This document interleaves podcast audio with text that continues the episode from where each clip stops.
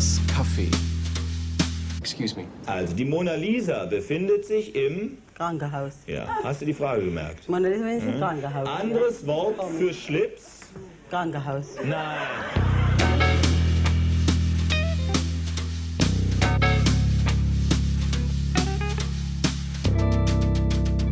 Coopers Café. So, meine Herren, kommen wir mal zum nächsten Patienten. Hier liegt das erste im Bett. Ich stelle mal erstmal unsere Doktoren vor. Hier rechts neben mir steht Dr. Bastiletsch. Hallo. Hallo. Ja, an, angenehm, ja. Guten Tag. Zu meiner Linken steht Dr. Glenn Riedmeier aus der Onkologie. Einen schönen guten Tag wünsche ich. Und aus der geriatrischen Abteilung haben wir da hinten in der Ecke stehen Professor Manuel Nunes Sanchez. Äh, hi. Ja. ja, und meine Wenigkeit, ich bin der, ich bin der Frederik Servatius, ich habe es nicht zum Doktor geschafft, aber ich leite trotzdem die Visite hier, ist auch ganz nett. Ähm, genau, wollen wir mal uns Ihren Befund anschauen, liebes erstes deutsches Fernsehen. Ja, was haben wir denn da für Symptome? Hm. Ich sehe hier zum Beispiel übersteigertes Quizfieber. Das ist ein sehr auffälliges Krankheitsbild. Ähm, ja. Ich weiß noch nicht so genau, ob das gesund ist. Ähm, es ist zumindest ähm, nicht unerfolgreich. Ah, aber einseitige Belastung am Vorabend. das kann man so sagen. Ja, ja. das stimmt. ja. Heißt, äh, äh, heißt, Herr Dr. Letsch, sollten wir es dann auch nochmal in der Primetime mit ein paar mehr Quizzen ausprobieren oder wie sehe ich das? Nee, ich würde vorschlagen, äh, einfach ein bisschen mehr Farbe bekommen. Das wäre doch schon mal nicht schlecht. Ich finde ja, es ist doch sehr interessant und auch irgendwie überraschend, dass jetzt gerade, wer weiß denn, sowas äh, so abgeht. Vor allem bei den jungen Zuschauern, wo es ja immer heißt, die, die jungen Zuschauer schauen erstens gar kein lineares Fernsehen mehr und zweitens erst recht nicht so die, die öffentlich-rechtlichen, die sich ja so an, die, an das alte Publikum wenden. Und da haben wir jetzt aber 12% Marktanteil gehabt Wer weiß, weiß denn sowas? In der Zielgruppe. Ja. Ja. Und ähm, ich meine, bei Gefragte Jagd, da lief sie davor ähnlich gut. Ähm, das spricht ja irgendwie dafür, dass, es, dass die ID auf dem richtigen Weg ist. Oder wie, wie erklärt ihr euch, dass das, das so erfolgreich läuft? Ja, also ich bin ja eher immer Pessimist und ähm, mich hat es eher überrascht, dass Gefragte Jagd so gut lief, weil das halt schon relativ anspruchsvoll ist für, für 18 Uhr Vorabend und da muss man denken, da muss man dabei sein. Bei, wer weiß denn, sowas wundert mich eher, dass es bei den, bei den Leuten so gut lief, weil das halt eher so ein latent dröges ähm, ARD-Standard-Quiz ist, meines Erachtens mit sympathischen Protagonisten. Ähm, aber da passiert halt nicht viel. Also da wundert mich, dass das nicht bei den alten alten Leuten besser läuft und bei den Jungen eher schlechter. Bei Gefragte Jagd wundert mich, dass es überhaupt hier angekommen ist. Und wenn man so generell darüber sprechen will, habe ich mich eigentlich gefragt, wann kommt irgendwann so diese Zeit zurück, wo denn dann mal ähm, Spielshows und Quizshows mal wieder funktionieren tagsüber. Also es war jetzt nicht so, dass ich das als völlig hoffnungslos hingestellt hätte, aber es wollte halt irgendwie nicht. Bei den meistens allerdings sehr schüchternen und sehr, naja, meistens auch inhaltlich eher schwachen Versuchen der Sender. Von daher freut es mich, dass, dass das läuft. Und wo jetzt die ARD da so viel macht, muss man ja auch sagen, die restlichen Sender machen da ja gar nichts seit Jahren. Also Überangebot ist dann auch relativ. Ich finde ja auch interessant, dass nicht alles funktioniert, was die ARD da versucht. Sie hatten ja jetzt auch mal das um 16 Uhr noch versucht mit zusätzlichen Quizshows, das aber so gar nicht funktioniert hat. Und da am ja. Freitag, was da auch immer läuft, egal was eigentlich, um 18.50 Uhr, da schalten dann auf einmal alle wieder weg. Ja, so ganz ist es ja nicht so gewesen. Also es lief ja zeitweise auch, äh, liefen da freitags Doppelfolgen von dem Quiz, was äh, um 18 Uhr lief. Mhm. Und es lief zeitweise dieser Quiz Olymp, dieser Quizduell Olymp das war ja so eine, so eine kleine ja. Abwandlung vom Quizduell, was so eher in Richtung gefragte Jagd ging. Und das lief eigentlich ganz gut. Dann hat man halt versucht, da andere Shows zu platzieren, also ganz neue. Und seitdem, glaube ich, ist es, ist es so, dass es überhaupt nicht mehr funktioniert. Wobei diese Shows auch ehrlich gesagt meistens nicht so gut waren. Also das, was da gerade läuft mit Guido Kanz, das finde ich zum Beispiel strulle langweilig. Also da habe ich auch die erste, die erste Folge habe ich noch geguckt, aber dann Nee. Das habe ich mir dann, dann nicht angetan. Ja. Und dieses 16. Ra- Rate mal, wie alt ich bin, fand ich ja eigentlich den Tiefpunkt. Weil das mich überhaupt nicht interessiert hat. Das fand ich ja eigentlich ganz nett, also so vom, vom Grundprinzip her, weil äh, ich das mit, wenn ich das mit anderen geschaut habe, zufällig mal, ähm, dann hat sich da eigentlich schon so, so ein kleines Mitraterlebnis ähm, ergeben. Und, und wir haben dann schon so ein bisschen überlegt, ja, die Nase von dem ist aber, nee, der kann doch nicht 50 sein, der muss viel älter sein. Das fand ich eigentlich okay. Das fandst du ein geiles Grundprinzip. Ich fand das ungefähr so, ähm, so als, als Quiz ungefähr so ernst zu nehmen wie dieses äh, Quiz, was ähm, die von Gute Arbeit Originals bei YouTube gemacht haben. Ich weiß nicht, ob das jemand gesehen hat. The Name Game. Äh, wo es einfach nur darum ging, die, die, den Vornamen von einer Person zu erraten. Und von der Grundidee fand ich das total ähnlich, nur dass The Name Game das natürlich nicht ernst gemeint hat. Ach so. Ja, nun war das aber bei, rate mal, wie alt ich bin, ja immerhin noch so ein bisschen, naja, man hat es ja noch mit Musik und Film und es war ja auch so generell so das Jahr, in dem derjenige geboren ist, wurde ja so ein bisschen näher beleuchtet irgendwie durch Hinweise und so. Insofern war das ja auch Mhm. schon so ein Generation-Ding. Also es ging ja jetzt nicht nur so einfach um, die sieht aus wie 34, aber was meinst du, wie sie aussieht oder so? Das war ja, Ja. schon so ein Generation-Ding, womit man auch, wie Manuel schon sagte, relativ okay ins Gespräch kam oder so. Mhm. Ja, und man konnte natürlich, wenn man ein bisschen ähm, Wissen über Weltgeschehen, über Musik etc. hatte, konnte man sich ja ganz gut rantasten. Also wenn dann zum Beispiel war, da, da war die Mondlandung in dem Jahr, wo, er, äh, wo, wo derjenige geboren wurde, konnte man ja, wenn man ein bisschen Allgemeinwissen hat, ah ja, das müsste Ende der 60er, Anfang der 70er gewesen sein. Sagen. Also ich, ich fand es okay. Es war halt nur, fand ich, waren es viel zu wenig Spielrunden. Ich glaube, da waren in, in, in so einem 45 Minuten waren nur sechs oder sieben Leute und dann hat es sich gezogen. Hm. Das klingt, um echt zu sein, für mich so, als wäre das so als Schlag den Rab oder Schlag den. Hensler-Spiel äh, ganz, Mhm. eine ganz Ja. coole Sache. Das aber stimmt. dann so für 30 oder wie, wie lange Ja. läuft 30 Minuten? 45. Ich fand's auch viel zu, 45. ich fand's zu lang, auf jeden Fall. Ja. Ja, und zu, ähm, wer weiß denn sowas? Also da muss ich sagen, die Gästeakquise ist eine ganz nette, auf jeden Fall. Aber richtig geil finde ich es halt nicht, weil ich auch finde, dass es sich irgendwie immer zieht und ehrlich gesagt hat auch so irre viel nicht mit Wissen zu tun, sondern immer eher so mit, ich schätze das jetzt mal. So diese dummen Experimente, die dann in Videos aufgelöst werden und so. Irgendwie mag ich sowas nicht mehr. Das gibt's doch da, ne? Ja, ja. Ja, Ja. es ist auch viel so, so, so Hausfrauenkram Ja. oder so Alltagssachen.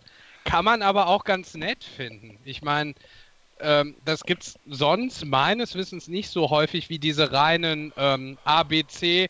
Ha- Hat derjenige jetzt fünf oder acht Ecken oder elf Ecken? Ne? So, so Naja, einfach aber es gibt halt so dieses komische Dings vom Dach und dann gibt es äh, äh, hier Helden des Alltags oder wie das heißt.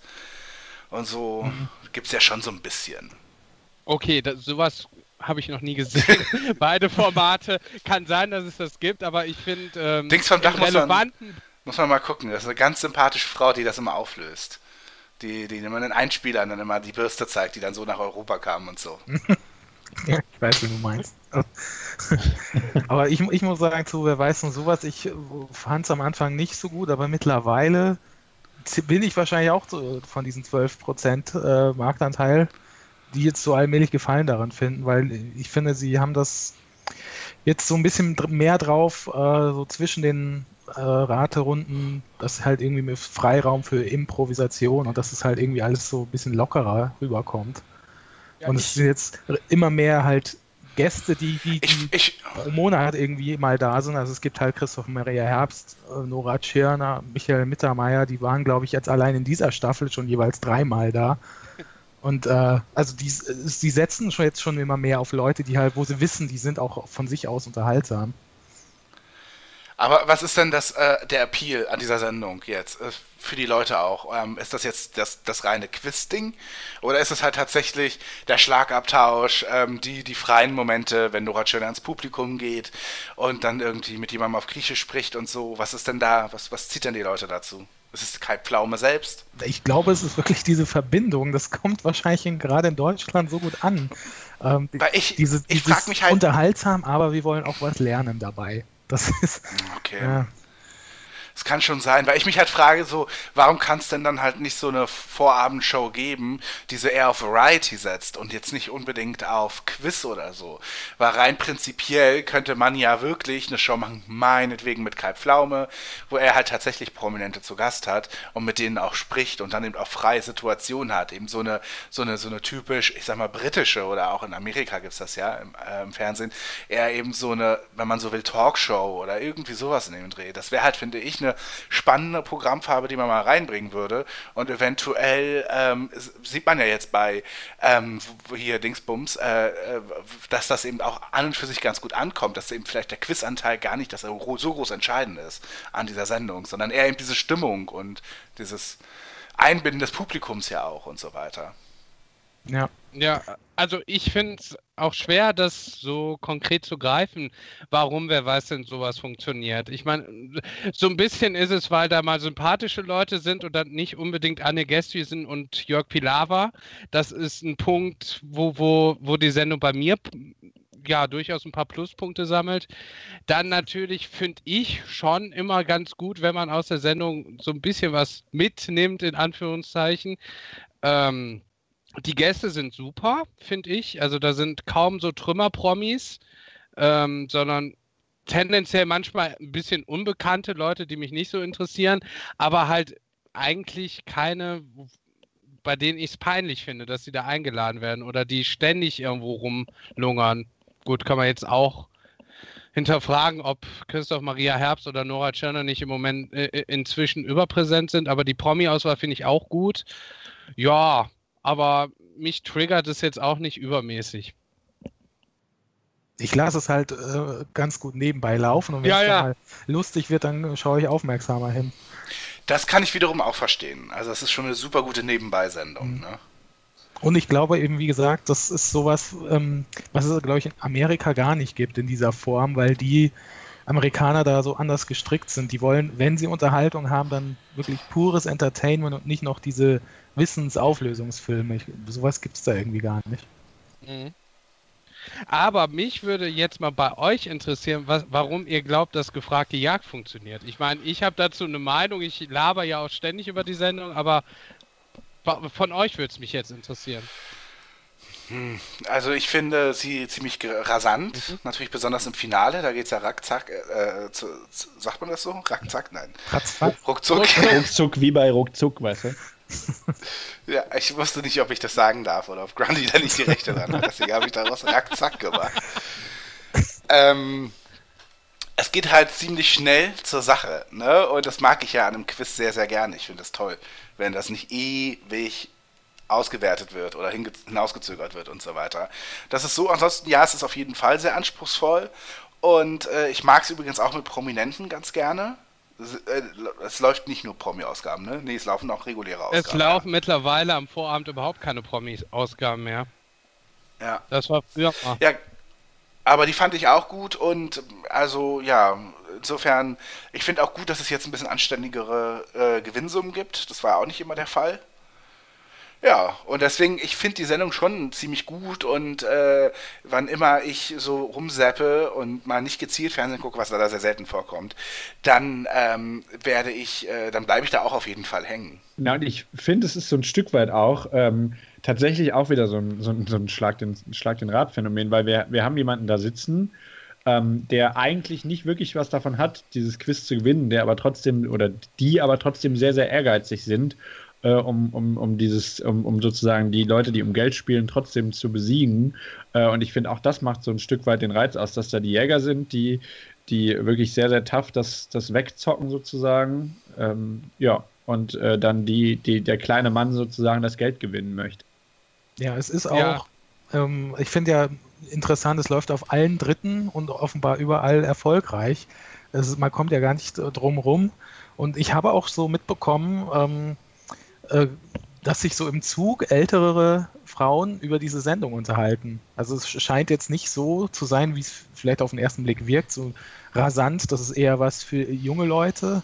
Nee, nee, das ist schon was, womit sich auch ganz viele so Hausfrauen, glaube ich, äh, äh, auseinandersetzen und Spaß dran haben.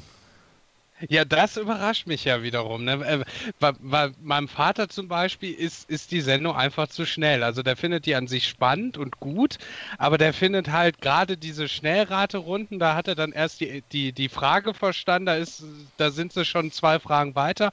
Und genau deshalb wundert mich eben dieser Erfolg, weil eigentlich ja immer jetzt jahrelang gesagt wurde, du kannst den Leuten am, am Tagsüber oder am Vorabend nicht zumuten. Also du musst die, du musst die seichter da berieseln und äh, du hast denen kein Tempo oder schwierige Fragen oder sowas, das funktioniert nicht. Und da ist die Sendung, der Erfolg der Sendung für mich halt ein überraschendes, ein positiv überraschendes Gegenbeispiel.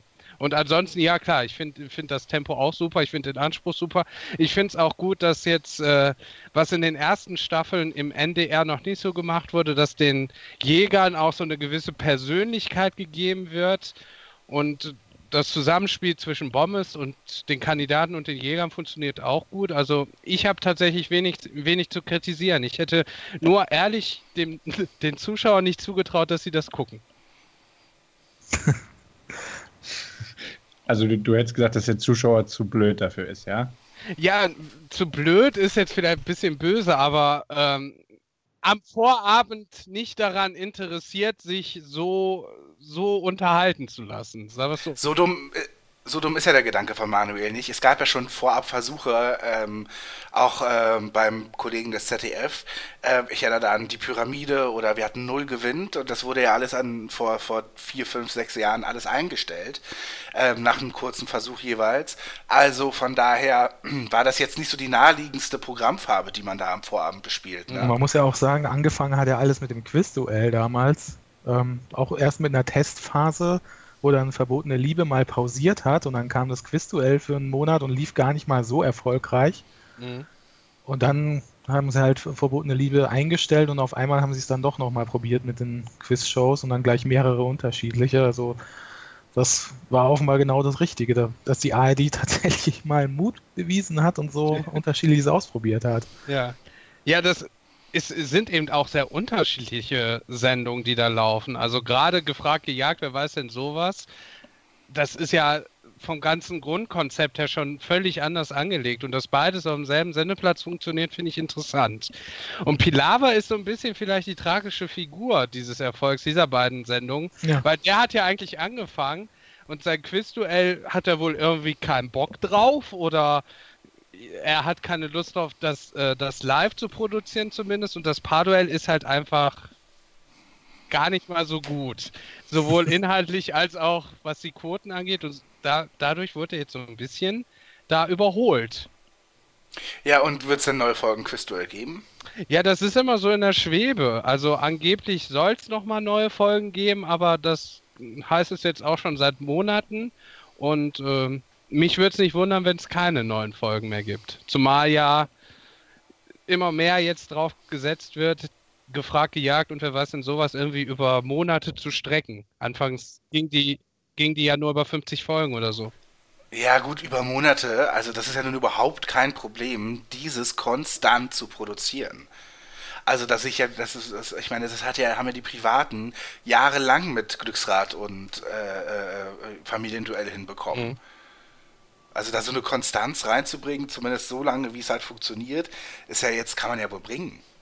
Ja, man könnte ja, Wenn man sich mal überlegt, wie teuer, wie teuer Gottschalk war äh, für den ARD-Vorabend, das ist doch ein Klacks, äh, 200 Folgen, 250 Folgen von äh, äh, äh, Gefragt gejagt zu produzieren. Ja klar, nein, ich wollte auch nur darauf hinaus, dass die, dass diese beiden Sendungen halt mittlerweile so ellenlange Staffeln bekommen haben, dass ich glaube, dass es immer mehr dazu hingehen wird, äh, dass die halt den Vorabend dominieren und die Pilawa-Shows äh, zurückgedrängt werden. Dass das gut möglich ist, die beiden Shows in Masse zu produzieren, ja, gar keine Frage. ja, vielleicht kommt der Pilawa dann nur noch auf diesen Freitagssendeplatz. Kann ja passieren. Mhm. Ich kann mir schon Oder, vorstellen. oder Primetime-Ausgaben. oder auch das, ja. Das läuft ja auch weiter, ne? Dieses Spiel für dein Land Ja, läuft, glaube ich, weiter. Genau. Was hat's eigentlich, das habe ich auch noch nie gesehen, was hat's denn eigentlich damit auf sich? Ist das ein AfD-Spiel oder wie, wie?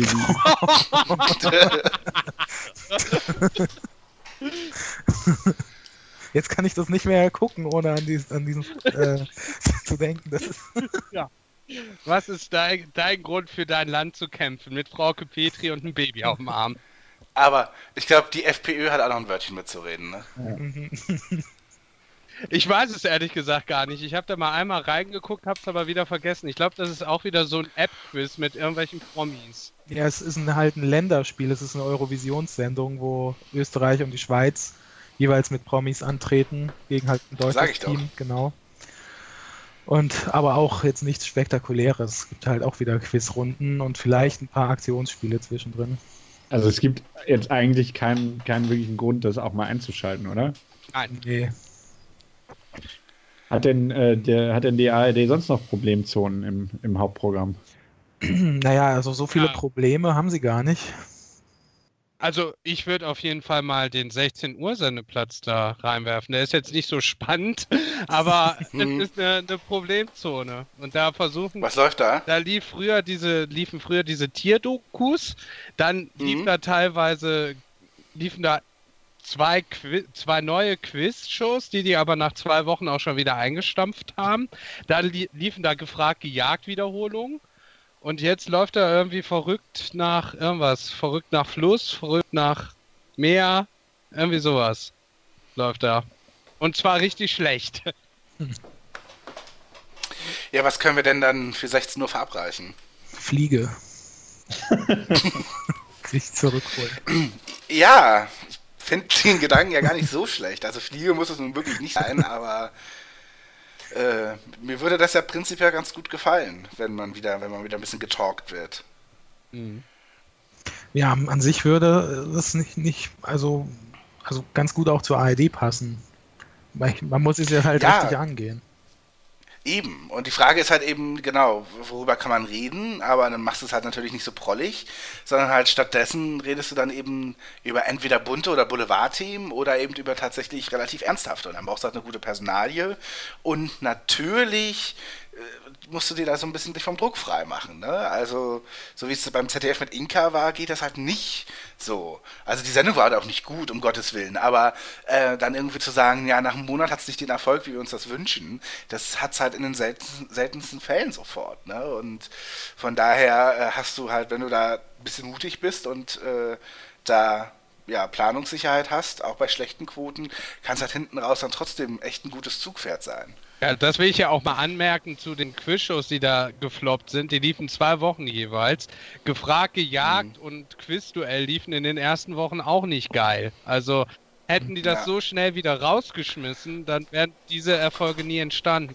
Also das, das So. Quizduell li- lief doch richtig lange sogar ganz furchtbar, oder? Ja, gut, ich meine, richtig furchtbar lief ja damals auch schon verbotene Liebe. Von daher war, glaube ich, furchtbar und nicht ganz so furchtbar. Also ich glaube, Quizduell- Na, ich meine, äh, es ist wirklich nicht lange her. Da hat man doch immer von der Todeszone Vorabend gesprochen. ja, ja. Und das hat sich, glaube ich, durchgezogen von Bruce Darnell, wann war das? 2004, 2005? Bis- Nee, also, das ist schon ein bisschen später. 2007, sagen wir mal, bis, äh, äh, bis halt definitiv Gottschalk live und noch das Jahr danach, ne? Ja.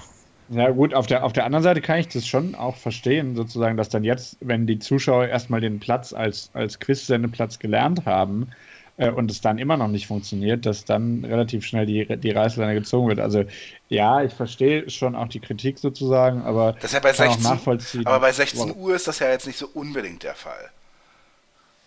Ja, Also 16 Uhr okay. war ja schon was eher Neues. Also, Ja, okay, das stimmt, ja. Ja. Da hast du recht. Ist ja auch erstaunlich, weil davor läuft ja in der ARD äh, erst Rote Rosen und Sturm der Liebe. Und das hat ja noch ganz ordentliche Quoten. Und danach Und geht's wohl da- so richtig bergab. Und zumindest das zweite Quiz, was da lief, das hat sich in der zweiten Woche dann auch richtig gesteigert. Es hat sich von 3 auf gut 5% gesteigert, aber es hat sich sehr gesteigert und dann war halt schon wieder vorbei. Also hätte es durchaus sein können, dass es sich verbessert hätte. mh. Danach auch noch weiter, aber das Ja. wird man nie erfahren. Ja, mein Wunsch für sowas um 16 Uhr, ich habe immer das eher im ZDF gesehen, aber jetzt sage ich es halt bei der ARD und das habe ich schon tausendmal gesagt, wäre ein deutsches The View. Ja, kann ich unterstützen. Aber wer soll es machen? Ach, da gibt es einige. Bettina Böttinger ist toll für sowas. Oder äh, Ulla Kock am Brink und dann vielleicht noch für die jungen Leute eine äh, ne, ne, ne tolle Anfang 20-Jährige, meinetwegen so jemand wie Joyce Ilk oder so und meinetwegen noch irgendwie jemand, der noch was ganz anderes auf den Tisch mitbringt, eine Journalistin oder was weiß ich was. So, das fand ich super. Ich gebe hier mal den Quotendoofen. Was ist The View? The View ist äh, äh, seit 1997 auf ABC, läuft immer so um 11 Uhr vormittags in den USA und ist äh, von der ähm, gestandenen Journalisten, Journalistin Barbara Walters initiiert eine Gesprächsrunde von unter Frauen die eben ähm, am Tisch ah. sitzen und heute eben besetzt unter anderem mit Whoopi Goldberg, ähm, mit, mit, es ist eigentlich, das Panel ist immer so, dass man irgendwie eine Schwarze, eine Republikanerin, einen Comedian oder eine Frau hat, also sind alles Frauen, äh, und, und dann noch so eine, eine, Mutter oder irgendwie so, dass man versucht, so ein bisschen alles ein bisschen abzudecken. Und sowas fände ich halt total geil. Und ja, The Vox hat es probiert mit dem Frauenzimmer und das lief ungefähr zwei, drei Monate und war auch sicherlich nicht so richtig glücklich, was schon beim Namen beginnt. Ähm, aber ansonsten ist die Idee halt ganz gut. Und das Schöne ist halt auch in den USA, dass es eben nicht nur sowas ist wie zum Beispiel Brangelina, ne? Irgendwie, wie gehen wir mit unseren Ex-Männern um, sondern dass es eben schon richtig dann eben dort auch über Politisches geht und dass Politiker zu Gast sind und ähm, dass es manchmal persönlicher wird und so. Also es sind schon gute Debatten, die da auch geführt werden. Und deswegen äh, finde ich, das wäre das ein tolles Format einfach. Ich glaube, da habe ich bei YouTube kürzlich ein Video gesehen, da ging es um Essen in, ähm, in amerikanischen Schulen, dass da irgendwie äh, Trump die äh, von Michelle Obama sehr stark geförderte ähm, Essensförderung für arme Kinder eingestampft werden sollte. Wenn es das war, was ich da gesehen habe, dann fand ich das tatsächlich auch ganz einen ganz interessanten Ansatz, um ich sag mal, über gesellschaftlich relevante Themen zu sprechen, ohne dann gleich diese Professoren, Experten oder mhm. die typischen Politiker da in der Sendung drin zu haben. Also den Ausschnitt fand ich gut. Genau.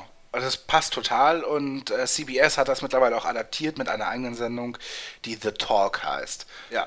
Gut, meine Herren, was denn die Diagnose fürs Erste nun? Ja. Läuft. Eigentlich relativ stabil, würde ich sagen äh, ich bin schon dafür, dass, äh, dass man etwas äh, abwechslungsreichere Ernährung ganz gut wäre. Ja, so ein bisschen zu einseitig im Vorfeld. Äh, man könnte ruhig ein bisschen Farbe bekommen. Und äh, ansonsten, ja, also als äh, Kassenpatient würde ich sagen, muss man das jetzt auch nicht groß weiter therapieren. Gut, dann haben wir im Nachbarzimmer, würde ich sagen, gehen wir mal weiter zum nächsten Kassenpatienten. Ja. Oder gibt es noch, gibt's noch Diagnosemeinungen? Nee, okay. Nee. Aber dann ge gehen wir mal ins, weiter ins Nachbarzimmer zum nächsten Kassenpatienten. Da liegt das zweite deutsche Fernsehen. Ich hole mal kurz die Akte raus. Jawohl. Oh. Also, welche Befunde haben wir denn hier? Also ich sehe hier gleich so einen Schnurrbart. ähm, so ganz ähm, der, da steht, da, der hat dem Sender sehr gut getan. Ähm, also ich würde mal sagen, Horst Lichter, inwiefern der jetzt für den Erfolg von Bares für Rares verantwortlich ist, da haben wir jemand anders, der das besser be beurteilen kann, aber auf jeden Fall ist das, glaube ich, so das Leuchtturm Ding gerade vom ZDF. Ja, da äh, komme ich jetzt mal dazu. Meine Expertise. Schönen guten Tag, angenehm. Ja, äh, der Schnurrbart ist natürlich nebensächlich bei dieser Sendung. Das wollen wir mal ganz klar sagen. Bares für Rares wird nicht geschaut, weil Horst Lichter es moderiert. Es, äh, es gibt einen anderen Schnurrbartträger, den ich da toll fände, nämlich Harry Weinfurt. Ne? Nur mal so mitgenommen. Ach. Ich finde, der würde das viel besser machen als. Wobei der trägt gar keinen Schnurrbart mehr. Der Harry Weinfurt hat jetzt einen grauen Vollbart, ne? Ja, richtig. Ja. Also ich finde, egal, das wäre die bessere Personalie. Aber ansonsten ist natürlich Baris Vorace eine tolle Sendung. Und äh, läuft jetzt, äh, genau, natürlich sehr erfolgreich auch in der Primetime. Und äh, wahrscheinlich auch ein Grund, warum die ARD so ein bisschen einknickt. Ich meine, das gleiche gilt natürlich auch für den 16 Uhr Sendeplatz. Da läuft äh, eine Soko oder irgendeine Notruf-Hafenkante bestimmt, ne? Irgendwas, ja, stimmt. Ja, genau. Ohne das, ohne das Schema zu kennen, immer richtig? Ja, richtig. Nee, ja. da läuft irgendein Soko-Kram im ZDF, genau. ja, das ist schon richtig. Aber ja. um 18 Uhr halt auch, ne? Ja, ja, genau, Soko, äh, die Big Bang Theory des öffentlich-rechtlichen Fernsehens. ähm, Ja, also ich meine, aber immer, noch wahnsinnig erfolgreich, wenn ich mich recht erinnere. Ne? Kann man da mal kurz, äh, Herr Nunes Sanchez, da die Zahlen vielleicht kurz mal. Ja, also ich kann dir einen zehnminütigen Monolog über die Quotenentwicklung halten, aber ich kann dir auch einfach sagen, ja, bei den Alten läuft's, bei den Jungen guckt's Hm, keiner. Stimmt. Das bei Baris Ferraris natürlich wirklich anders. Ne? Das gucken auch Ja. wirklich die Jungen. Ähm, ja, aber es liegt halt tatsächlich, äh, es, es hat mit den Trödeleien jetzt nur partiell zu tun, glaube ich. Ich glaube, es liegt halt tatsächlich am ehesten, dass Baris Ferraris gut läuft, liegt am ehesten daran, dass es halt so zwischenmenschlich ist. Ne? Also eher so die Gespräche tatsächlich, beziehungsweise so wie ja eben Manuel ja wahnsinnig dahinter ist, wie jetzt die einzelnen Jäger drauf sind und wer wohin, wo besonders stark ist und wer auch wie tickt, ist das halt für mich als Fan von Baris Ferraris genauso bei den Händlern und auch bei den Experten. Das sind halt, das ist halt wirklich das Herzstück. Und du weißt halt, du siehst das halt und du weißt schon genau, wer versteht sich mit wem gut, äh, wo, wo, wo nicht so, wo kommen hier welche Spitzen. Äh, du siehst mittlerweile ein Objekt und weißt schon, ah, kauft Wolfgang, weiß ich jetzt schon. Ähm, und äh, so dieser, dieses sehr Zwischenmenschliche dahinter, das ist so das Erfolgsrezept. Und es hat schon einen Grund, warum ich tippe mal, dass die wirklichen Fans von Baris Ferraris, wenn jetzt Horst Lichter irgendwo aufkreuzt, würde man so sagen, ach guck mal, da ist der Lichter. Aber ich glaube, die Reaktion war wirklich eine andere, wenn es bei den Händlern ist. Da wäre man, glaube ich, viel als Fan der Sendung viel aufgeregter und würde da irgendwie sich viel länger mit denen unterhalten wollen oder irgendwie so. Das ist so mein Gefühl. Ja. Also Ja. die, Ex die Experten sind natürlich auch toll. Da hat, hat, hat auch jeder halt seine Lieblinge. Ist so ein bisschen wie bei Big Brother. Also wenn man da jemanden rausvoten könnte bei Baris Juraris, wäre es noch ein bisschen geiler, muss ich sagen. Also dann würde ich sogar anrufen.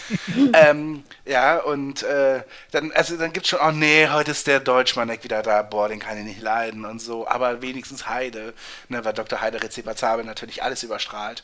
Ja. Da hast du, du hast ja eine richtige Leidenschaft für. Ja, und wir haben irgendwann mal vor zwei Jahren oder so schon, oder vor drei Jahren über Baris für Ras gesprochen. Und da habe ich halt noch gesagt, die Sendung ist ganz nett, aber ich kann halt Horst, Horst, ertrag halt Horst Lichter nicht. Aber das ist halt so, wenn du es halt guckst, dann überstrahlen halt die anderen jetzt mittlerweile diesen Lichter. Und von daher kann man es echt gut gucken. Also ich guck's auch immer mal wieder und ganz gerne. Ich- überlege mir gerade bei dem, was du erzählt hast, jetzt mal von den Experten abgesehen, aber könnte man nicht fast sagen, es ist so ein bisschen die Höhle der Löwen in heimelig und lieb? Weil bei der Höhle der Löwen, was ich halt regelmäßig gucke, da habe ich auch so dieses, wenn da jemand reinkommt mit einer neuen App, dann denke ich mir schon, ach, na, Ja, der- Frank Thelen. das- Ja, ja. Natürlich. Ist doch Oder, klar. oder Du brauchst einfach nur App sagen, ist er, ist er dabei. Nein, aber auch bei, bei irgendeinem Kram für den Einzelhandel denke ich, ach, der Dümmel hol- holt schon wieder seinen Stift raus. Also so ein bisschen ist es da ja auch. Ja, ich, genau, ich, ich finde aber tatsächlich, da gibt es dann manchmal sogar Produkte, wo es auch, also klar, natürlich bei Apps ist es ziemlich, äh, ist es ziemlich klar, aber ich finde, es gibt schon Produkte, wo man sich überlegt, hm, das könnte jetzt eine Maschmeyer-Sache sein, das könnte jetzt Judith Williams sein, so. Ich finde schon auch, dass es da diese, diese Spannung oder dieses, dieses Spekulieren so ein Stück weit gibt. Und auch was die Gründer anbelangt, also gar nicht mal nur die Produkte, sondern auch auf die Gründer gemünzt sozusagen. Ja, und da habt ihr dann auch so Lager, ne? Leute, die ihr sympathisch findet, die ihr unsympathisch findet. Bei Höhle der Löwen. Hm? Ja, schon. Also, Ja, ne, absolut. wer unsy- unsympathisch ist nicht mehr, seit äh, Lenke Steiner da raus ist, aber sympath ich habe da schon so meine Lieblinge, ja. Also Oh, Ralf oh, warte, warte, warte, warte, warte. Hm? Es gibt, aber natürlich gibt es nach wie vor auch unsympathisch, und zwar vor allem bei den Gründern. Ich finde, da gibt es welche, die, die, die hasse ich aus tiefstem Herzen. Und ich finde, so, das ja. gehört, ich finde, es gehört auch so ein Stück weit dazu, dass man die teilweise einfach auch scheiße findet. Nee, bei den Gründern schon, nur bei den, bei den Investoren. Wie, äh, Moment, Maschmeyer kommt bei der Sendung gut weg, ja? Ja, ja, aber der ist so der, der nette, der nette Papa. Ich So wollte sagen, wenn man Maschmeyer jetzt, wenn man den ganzen Hintergrund nicht kennen würde, der kommt rüber wie der netteste Typ auf der Welt. Der beschreibt die Sachen immer so freundlich. Der sagt den Leuten auch so nett irgendwie, äh, dass ihr Produkt scheiße ist. So, der sagt, ihr seid tolle Gründer, aber was jeder macht, ist wirklich, also der sagt es auf so eine ganz freundliche Art und Weise. Und wenn man den ganzen Hintergrund und so nicht kennen würde, glaube ich, würde man sagen, hey, das ist ja ein richtig cooler Typ. Ja, cooler Typ, weiß ich nicht, aber auch so, so ein lieber Papa. So. Also haben Ja, wir das äh, so, der Höhle ja. der Löwen zu verdanken, ja? Das jemand, der irgendwie Ja, 10.000 weiß ich Leute nicht. verprellt Also hat und arm gemacht hat, dass wir dann denken so, Ja, ist die, die Maschmeyerisierung des Abendlandes hat da angefangen bei Fox. Wir haben es aber auch mit der AfD und Pegida und dem Gesindel. Ja, das ist, äh, das ist, das ist meine Art, äh, das richtig. Wahlergebnis Und das sind, zu ich sag mal so verarbeiten. 12,4 Prozent der Hörer können wir auch, äh, die, die wir verlieren, können wir auch verkraften, ne? Das, Ja. Wir haben sowieso so viele. Ähm, Apropos, gibt uns fünf Sterne bei iTunes. Danke. Übrigens, wenn das eine Anspielung auf das AfD-Ergebnis äh, gewesen sein sollte, muss es 12,6% heißen. Ja, Zahlen, man hat zu. haben wir, genau, ein neues, von, neues vom Zahlenzauber mit Manuel. So, dann Ja, Wir warten noch auf den Spin-off. Dann sag uns doch mal, Zahlenzauberer, äh, wie verhält sich denn das Pubertier im ZDF? Ja, eher, eher geht so, ne? Ich weiß gar nicht, ist es schon abgesetzt Es oder? wird in Doppelfolgen zu Ende gebracht. Ja, Ach so, es wird so, so, so weggesendet. das Ja. ist halt wirklich sehr traurig mit dem ZDF, weil a- an sich war ich ja mal begeistert, dass das ZDF mal eine neue Serie und gleich zwei am Stück startet, die kein Krimi sind und kein Bergdoktor, sondern halt mal irgendwie so eine klassische Familienserie und dann mal so wirklich was ganz anderes. Also Zara Wilde Jahre ist eine äh, Serie, die in den 70ern spielt um eine Journalistin und es geht halt um ähm, ja, Sexismus ähm, auf der Arbeit und äh, wie sich Frauen da wehren und so weiter. Fand ich persönlich sehr gut. Ähm, das Pubertier, gut, das war jetzt nicht so mein Fall, aber bezeichnet halt, dass das ZDF jetzt so schnell nach zwei Folgen ähm, schon wieder alles irgendwie umwirft und äh, Zara jetzt im Nachtprogramm läuft, ähm, bei ZDF Neo dann auch noch abgeschoben und das Pubertier halt jetzt schnell in Doppelfolgen. Ähm, Um dann natürlich wieder bringen. Platz zu machen für neue Krimis. Und wir erinnern uns ja auch, dass das ja auch der Grund war, warum Herzensbrecher eingestellt wurde. Denn man hatte gesagt, man konnte diese Serie im Krimi-Umfeld einfach zu schlecht platzieren. Ja. Aber Herzensbrecher, das lief doch samstags um 19 Uhr irgendwas. Um 19.20 Uhr oder so. Da, da läuft doch dann da, davor und dann, also gut, zur Primetime wird ja, werden ja die Karten eh nochmal neu gemischt. Aber lief davor immer. Nö, da lief dann halt schon heute und so ein Kram, ne? Aber es ist doch, aber selbst, selbst wenn davor äh, und, und danach nur Krimi laufen würde, was ja offensichtlich nicht der Fall ist, also Entschuldigung, ich finde, um ehrlich zu sein, diese Aussage von einem öffentlichen Re öffentlich-rechtlichen Sender ist eigentlich Traurig. eine unglaublich. Eine Also eine Frechheit. andere Frechheit, an die ich auch noch denke, ähm, die sich ZDF Neo geleistet hat, war, als damals das äh, Projekt MovieX startete mit Nils Bokelberg, diese Kinosendung, und man einfach gesagt hat, wir würden es wirklich gerne fortsetzen, aber wir finden einfach keinen geeigneten Sendeplatz dafür. Es ist wirklich, das ist eine, auch eine Riesenschlappe, weil du hast ein Vollprogramm von 24 Stunden, wiederholst am Donnerstag die Heute-Show vom Freitag, ich wiederhole die Heute-Show, ähm, es ist so dämlich, dann zu sagen, ja, Movie X, sorry, da gibt es einfach keinen Sendeplatz für. Und äh, bei Herzensbrecher ist das ähnlich natürlich, dieses so, ja, sorry, also, wir haben wirklich so viele Krimis, das, da findet man euch einfach nicht mehr. Ja, also, äh, wie, wie, wie, wie, wie, können wir dem Abhilfe schaffen? Wir zeigen einen Krimi. Unglaublich. Ja, aber, aber das, das war doch nicht mal ein Flop. Also es lief Die vierte Staffel rutschte schon also, ab in den Quoten, ähm, aber trotzdem war das eine erfolgreiche Sendung, ja. Na gut, ich habe es nie gesehen. Keine Ahnung, ob das was, was Interessantes war oder nicht. Aber ich finde es wirklich auch traurig, dass ein öffentlich-rechtlicher Sender sich sowas dann nicht auch mal erlaubt. Also ich meine, gerade äh, gerade an ZDF erlauben- ja auch super. Ich meine, Erla er- erlauben in Anführungsstrichen auch gesetzt, denn die Quoten waren echt okay. Also es war ja jetzt nicht so, dass man sagt, es rutscht ins Bodenlose oder in den roten Bereich oder so. Es ließ halt nach, was daran lag, dass es halt in der vierten Staffel extreme Änderungen im Cast gab. Also man hat sich, glaube ich, von drei oder vier Figuren verabschiedet und äh, dann kamen prompt neue Leute dazu, die, glaube ich, sehr schnell einen prominenten Platz in dieser Sendung eingenommen haben, was nicht viele gut fanden. Das ist normal so bei so einer Serie, aber ansonsten waren die Quoten schon ziemlich okay. Also es ist totaler Hohn zu sagen, wir stellen es ein. wie war das denn bei Zara jetzt? Wie viele Ja. Folgen gab's da? Also wie Ja, viele es- sollten noch ausgestrahlt Es, werden? es gibt insgesamt sechs und nach zwei Folgen hat man jetzt halt gesagt, nee, machen wir nicht mehr. Ja. Man muss aber dazu sagen, dass, dass sie es auch noch geschafft haben, nach der ersten Folge das in der, gleich in der nächsten Woche ausfallen zu lassen, um irgendwas anderes zu zeigen, sodass halt die zweite Folge erst 14 Tage später lief. Und das ist alles so ungünstig. die wissen einfach, Ich meine, die wissen einfach, wie man den Zuschauer Ja. bei der Stange hält.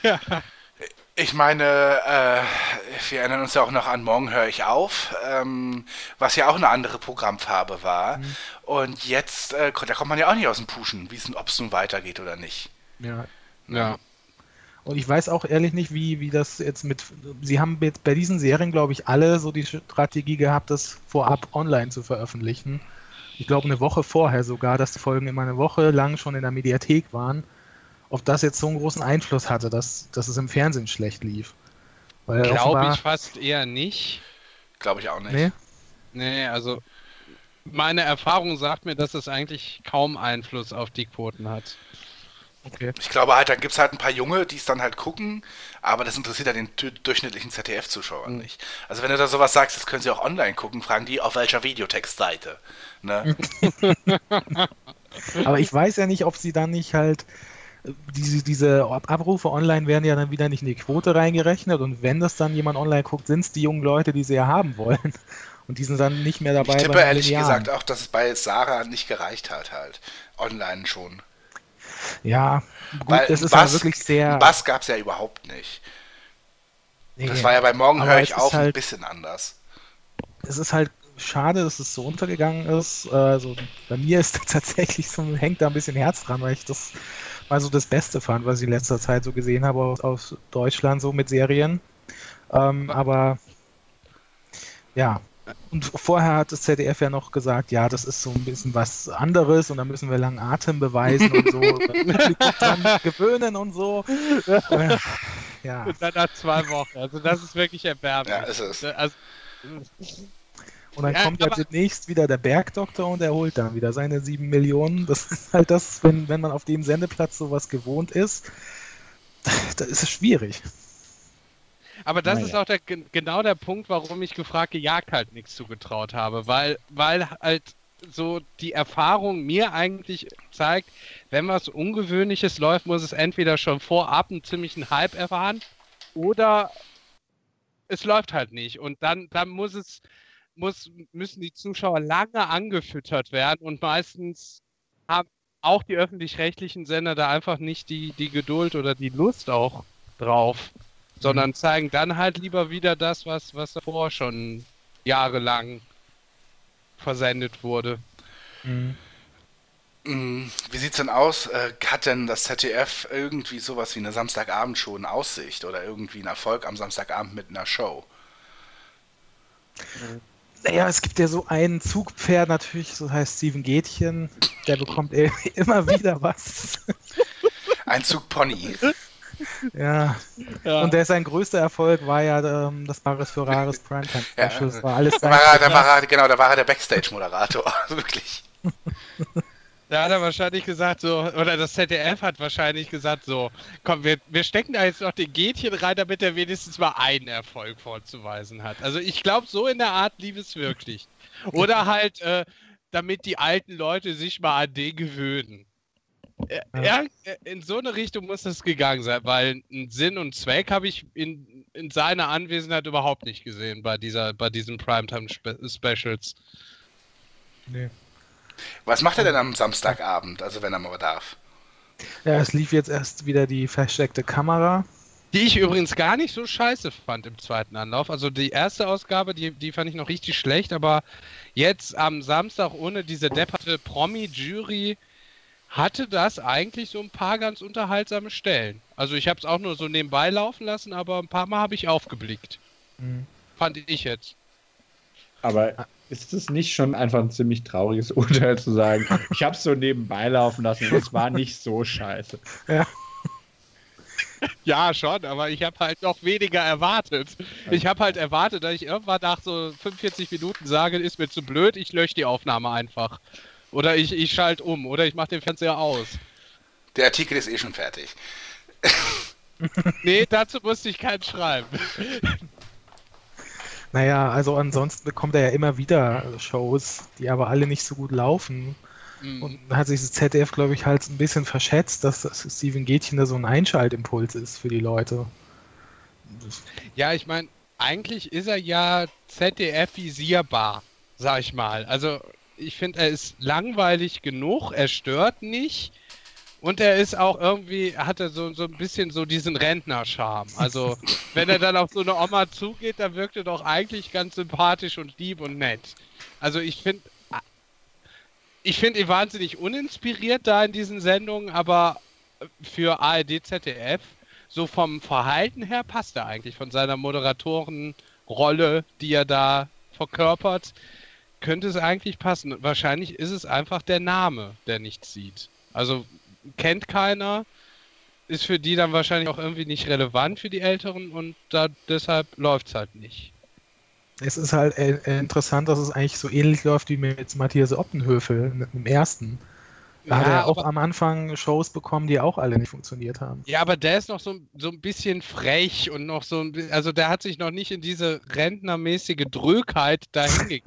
aber ich finde, bei Gätchen, da, da ist es doch komplett so. Ja, ja. Also insofern ist es ein bisschen anders gelagert. Aber ich sag mal, äh, bei ProSieben wäre es ihm nicht besser gegangen. Also das ist schon alles okay, finde ich. ja. Dass er dahin ist, ja. Ich glaube, Wem? Gätchen. Mädchen. Ähm, ja. Andererseits braucht es ja auch einen, einen bisschen seriösen Moderator, dem du die größeren Shows gibst. Also ich glaube schon, dass er noch ein bisschen was zu moderieren gehabt hätte. Ja, also ich sehe da jetzt außer halt stark den Hensler da nicht Mhm. so viel. Und ich sag mal, die paar Ausgaben im Jahr, dafür bleibst du nicht bei dem, bei dem Sender, glaube ich. Ja, stimmt. Wenn überhaupt, wenn es überhaupt mehrere Ausgaben davon gibt, aber dazu würde ich sagen, äh, später im, im anderen Trakt mehr. Ja. Gut, ansonsten würde ich noch ganz positiv anmerken, eigentlich, dass äh, das ZDF für mich so der Nummer 1 Satire- und Kabarett-Sender ist. Mit Neo Magazin, mit der Anstalt, mit der Heute-Show, mit äh, Mann Sieber und noch einigen anderen Formaten. Also, das finde ich, machen die eigentlich ganz gut. Ja. Ja, aber mein, also was gibt's denn an Satire außer Extra 3 vielleicht sonst überhaupt noch? Also Ja, nicht so viel, nicht so viel Relevantes vor allem. Also ARD zeigt ja eigentlich jetzt fast immer donnerstags irgendwelche Sendungen. Aber ich glaube, außer Extra 3 und, und dieser Nur-Sendung, ähm, die anderen werden, glaube ich, überhaupt nicht verfolgt. Ja, naja, Wodurch ich meine, über nur, gut, kann man, kann man sicherlich auch streiten, welchen, aber gut. Vielleicht, ich, ich kann, kann das einfach eh nicht leiden. Vielleicht, wenn man da so ein bisschen neutraleren Blick drauf hat, dann ist das vielleicht ganz okay Satire. Ähm, da, das kann ich jetzt sozusagen einfach auch nicht beurteilen, vielleicht. Ja, gut, die, die, die Privaten, die machen natürlich gar nichts in dem Bereich. Ja. Kommt ja darauf an, ob, ob man das jetzt wirklich nur auf Satire beschränkt oder einfach Comedy im Allgemeinen. Also, du meinst jetzt dann auch noch Mario Barth und die Leute damit reinzunehmen, oder? Ähm, nicht unbedingt, äh, ich meine jetzt auch Pussy Terror TV im ersten zum Beispiel. Ach ja, stimmt, stimmt. Das ist sogar eine aufstrebende Comedy-Sendung, würde ich sagen, in den letzten Jahren jetzt gewesen. Also Mhm. würde ich dann auch noch dazu nehmen. Ich hätte die aber auch zur Satire jetzt eher reingepackt als zu Comedy, hätte Mhm. ich gesagt. Ja, es ist echt schwierig, weil also bei, bei gerade bei nur im ersten, da, da sind ja Kabarettisten und Comedians und manchmal geht es dann um Politik, aber manchmal auch nicht. Dann weiß man auch nicht genau, soll man es jetzt Satire nennen, Kabarett oder Comedy, ist halt Ja. irgendwie alles in einem.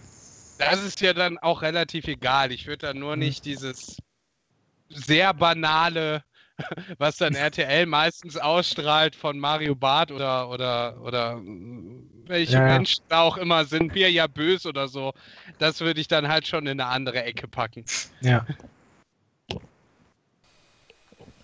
Okay, also was machen wir beim ZDF für ein äh, Fazit? Ja. ja ich würde so ein paar nutzlose Placebos äh, verschreiben, einfach damit wir ein bisschen was verdienen an dem Patienten, aber ansonsten nichts Ernsthaftes. Ja, also ich würde auch sagen, der momentane Zustand ist stabil. Ähm, ich weiß nicht, wie die Langzeit, äh, aus, wie der Langzeitausblick ist. Bin da fast ehrlich gesagt ein bisschen skeptisch sogar. Denn ähm, es gibt hier schon und dort ein paar Stellschrauben, die einfach in der letzten Zeit ein bisschen zu sehr ignoriert worden sind. Ja, So. die Frage ist natürlich, was ist mit dem ZDF, wenn irgendwann das Genre Krimi nicht mehr zieht? So, genau. Oder was, genau, also eben die Vielfalt hier lässt doch, finde ich, deutlich zu wünschen übrig. Ja. Ja. Und das neue Wetten das auch. Das man auf, dass wir immer noch warten. Ja, 2018 ist es dann soweit. Ah, Also, Aber nochmal ein, ja. äh, noch mal eingeschoben. Hat das ZDF überhaupt noch eine erfolgreiche Show, außer jetzt den Quiz-Champion, der mir einfiele, aber ansonsten. Das war ja meine Frage. Ich denke, nein. Ja. Und ich meine, man hat ja auch öffentlich schon gesagt, dass man von den Samstagabend-Shows jetzt auch eher absieht, da die Krimis verlässlicher sind und auch nicht so teuer sind, und weil ja auch manchmal die Krimi-Wiederholungen ja auch gut laufen. Ne? Ja, also ich glaube, es war auch so von Event-Shows die Rede. Es kommt demnächst so eine Nena Tribute Gala, dass man da mehr in die Richtung gehen will. Aber so eine feste Show-Reihe fällt mir jetzt auch nichts mehr ein. Naja, ich sehe schon, wir müssen auf jeden Fall äh, das, das Ganze im Blick behalten, den Patienten. Auf jeden anschauen. Fall. Ich würde sagen, in drei Monaten die nächste Visite. Und äh, dann gehen wir, gehen wir, würde ich sagen, weiter zum nächsten Patienten. Jetzt sind wir bei den, äh, bei den Privatpatienten angekommen. Äh, ich, wir gehen in den Raum von Sat 1. Oh, das ist aber eine dicke Akte, die wir hier haben. holla, holla, holla. Uiuiuiui. Ja. Na Mensch. Wo fangen wir denn da an? Das kann man ja gar nicht mit angucken. Tja, ähm, sagen wir mal so, wann ähm, habt ihr zum letzten Mal Sat 1 geguckt? Letzten Freitag, genial daneben. Ja, genial daneben, genau. Mhm. Kann ich bestätigen. Sonst noch was? So, Akte zu. Ja, ich habe ich hab noch so ein, zwei Mal äh, äh, bei Promi Big Brother reingeguckt davor, aber ich glaube, damit hätte es sich seit, seit einigen Monaten jedenfalls. Ja, es ist Sat 1 ist immer noch auf der Suche, eigentlich seit Jahren. Äh, und ich sage mal, der größte Schritt, den sie gemacht haben, war am Sonntag plötzlich auf Shows zu setzen, wo ja jetzt The Voice läuft und ganz viel anderes, was alles nicht funktioniert hat. Und Na, Ähm, das. Ja, also ja, es was hat heißt- geklappt, hm, alles andere nicht. Also The Voice hat- und The hat- Voice Kids hat geklappt. Alles, was danach versucht wurde oder davor, weiß ich, nee, danach, ähm, das, das ging furchtbar in die Hose. genau. Ja, was, was Der für eine eine oder andere- Überraschung. Der eine oder andere erinnert sich vielleicht noch an Gottschalks Little Big Stars. Ja. Hört sich auch schon wie eine Ewigkeit her an, aber ähm, es war ja irgendwie auch so ein Ding, wo was Sat 1 richtig groß angekündigt hat. Hier Dann in Köln lauter Plakate, bist gar nicht dran vorbeigekommen und gedacht, das muss jetzt das Mega mal- werden. aber auch mal zünftig verkackt in der ersten in der ersten Folge. Ich meine, ich bin jetzt nicht so der Mensch, der dann ähm, in besonderer Weise immer auf Schnitte achtet und sowas. Aber da, ist selbst mir aufgefallen, da passt es vorne und hinten nicht. Also die, die haben dann ständig irgendwelche Publikumsreaktionen völlig unbeholfen da reingespielt haben, haben da wirklich so, so eine Hack-Story draus gemacht. Also teilweise war es wirklich, dass man ges gesehen hat, da wurde jetzt geschnitten und zwar so gesehen, dass es, glaube ich, auch, auch jedem, ja, der nur so, so alle zwei Monate mal fernsieht, aufgefallen sein müsste. Das war ganz schlimm. Dann haben sie allerdings, das muss man seit eins lassen, sehr schnell reagiert und ab der zweiten Folge ähm, tatsächlich das ungeschnitten laufen lassen, was deutlich angenehmer war, aber was dann auch nicht mehr gereicht hat, um dann den Flop noch zu verhindern. Aber ich, also äh, schön und gut, dass sie schnell darauf reagiert haben, aber ich frage mich trotzdem, wie kann einem, also da gibt es doch eine Endabnahme. Also da muss doch jemand drüber gucken und sehen, hä, was ist da denn los? Also ich, mir ist es einfach ein absolutes Rätsel, wie das, wie das passieren konnte. Naja, auf, es wurde ja schon viel darüber gesprochen, wie die, ähm, wie die Produktion zustande kam und offenbar hat sich das wohl alles sehr verschleppt, als die Aufzeichnungen waren und äh, es hat sich so Materialwust angesammelt, der dann irgendwie ja, zerkleinert werden musste für die, für die einzelnen Folgen. Und offenbar hielt es bei Sat 1 jemand für angebracht, da so ein bisschen Pfeffer reinzubringen. Also das so ein bisschen schneller alles wirken zu lassen, schneller und dynamischer wirken zu lassen. Und das sollte dann wohl durch sehr hektische Schnitte erreicht werden und durch irgendwelche äh, ja, sehr, sehr gekünstelt, wir- gekünstelt wirkenden Publikumsreaktionen. Aber ja, Naja, ich glaube, dass man sich schon auch ein Vorbild ans amerikanische Original genommen hat, oder? Ich weiß nicht, ob ihr diese Steve Harvey Show schon mal gesehen habt. Ähm, oder generell in den USA in diesen Primetime-Shows ist das schon gerne mal so, dass dort äh, die Publikumsreaktionen auch sehr aufdringlich äh, reingeschnitten sind. Ja, oder irgendwie, dass das halt einfach auch teilweise klingt, als würde es vom Band kommen oder so. Was Ja, ich, aber- es war auch äh, bei mir zumindest kein Einzelfall, dass ich bei Little Big Stars zum ersten Mal sowas gesehen habe. Das ist Ja, schon. ja, klar. auch Aber da war es schon, aber das war schon in der Dimension, in der Größe der Show und in, wenn man das auch im Verhältnis zu der Bewerbung sieht, Mhm. schon dann extrem auffällig einfach.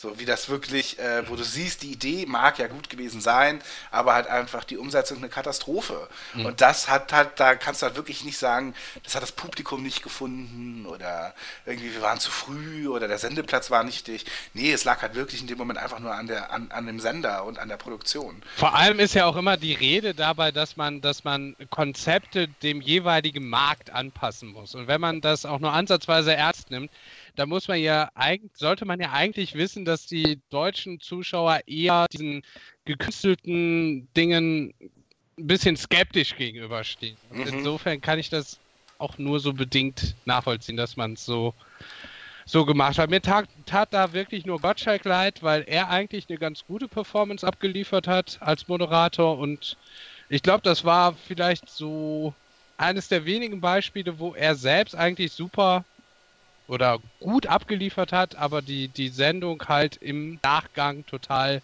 verhunzt wurde. Ja, bei der zweiten Folge, die habe ich mir ja auch noch zumindest ansatzweise angeguckt, da hat man es echt gut vergleichen können.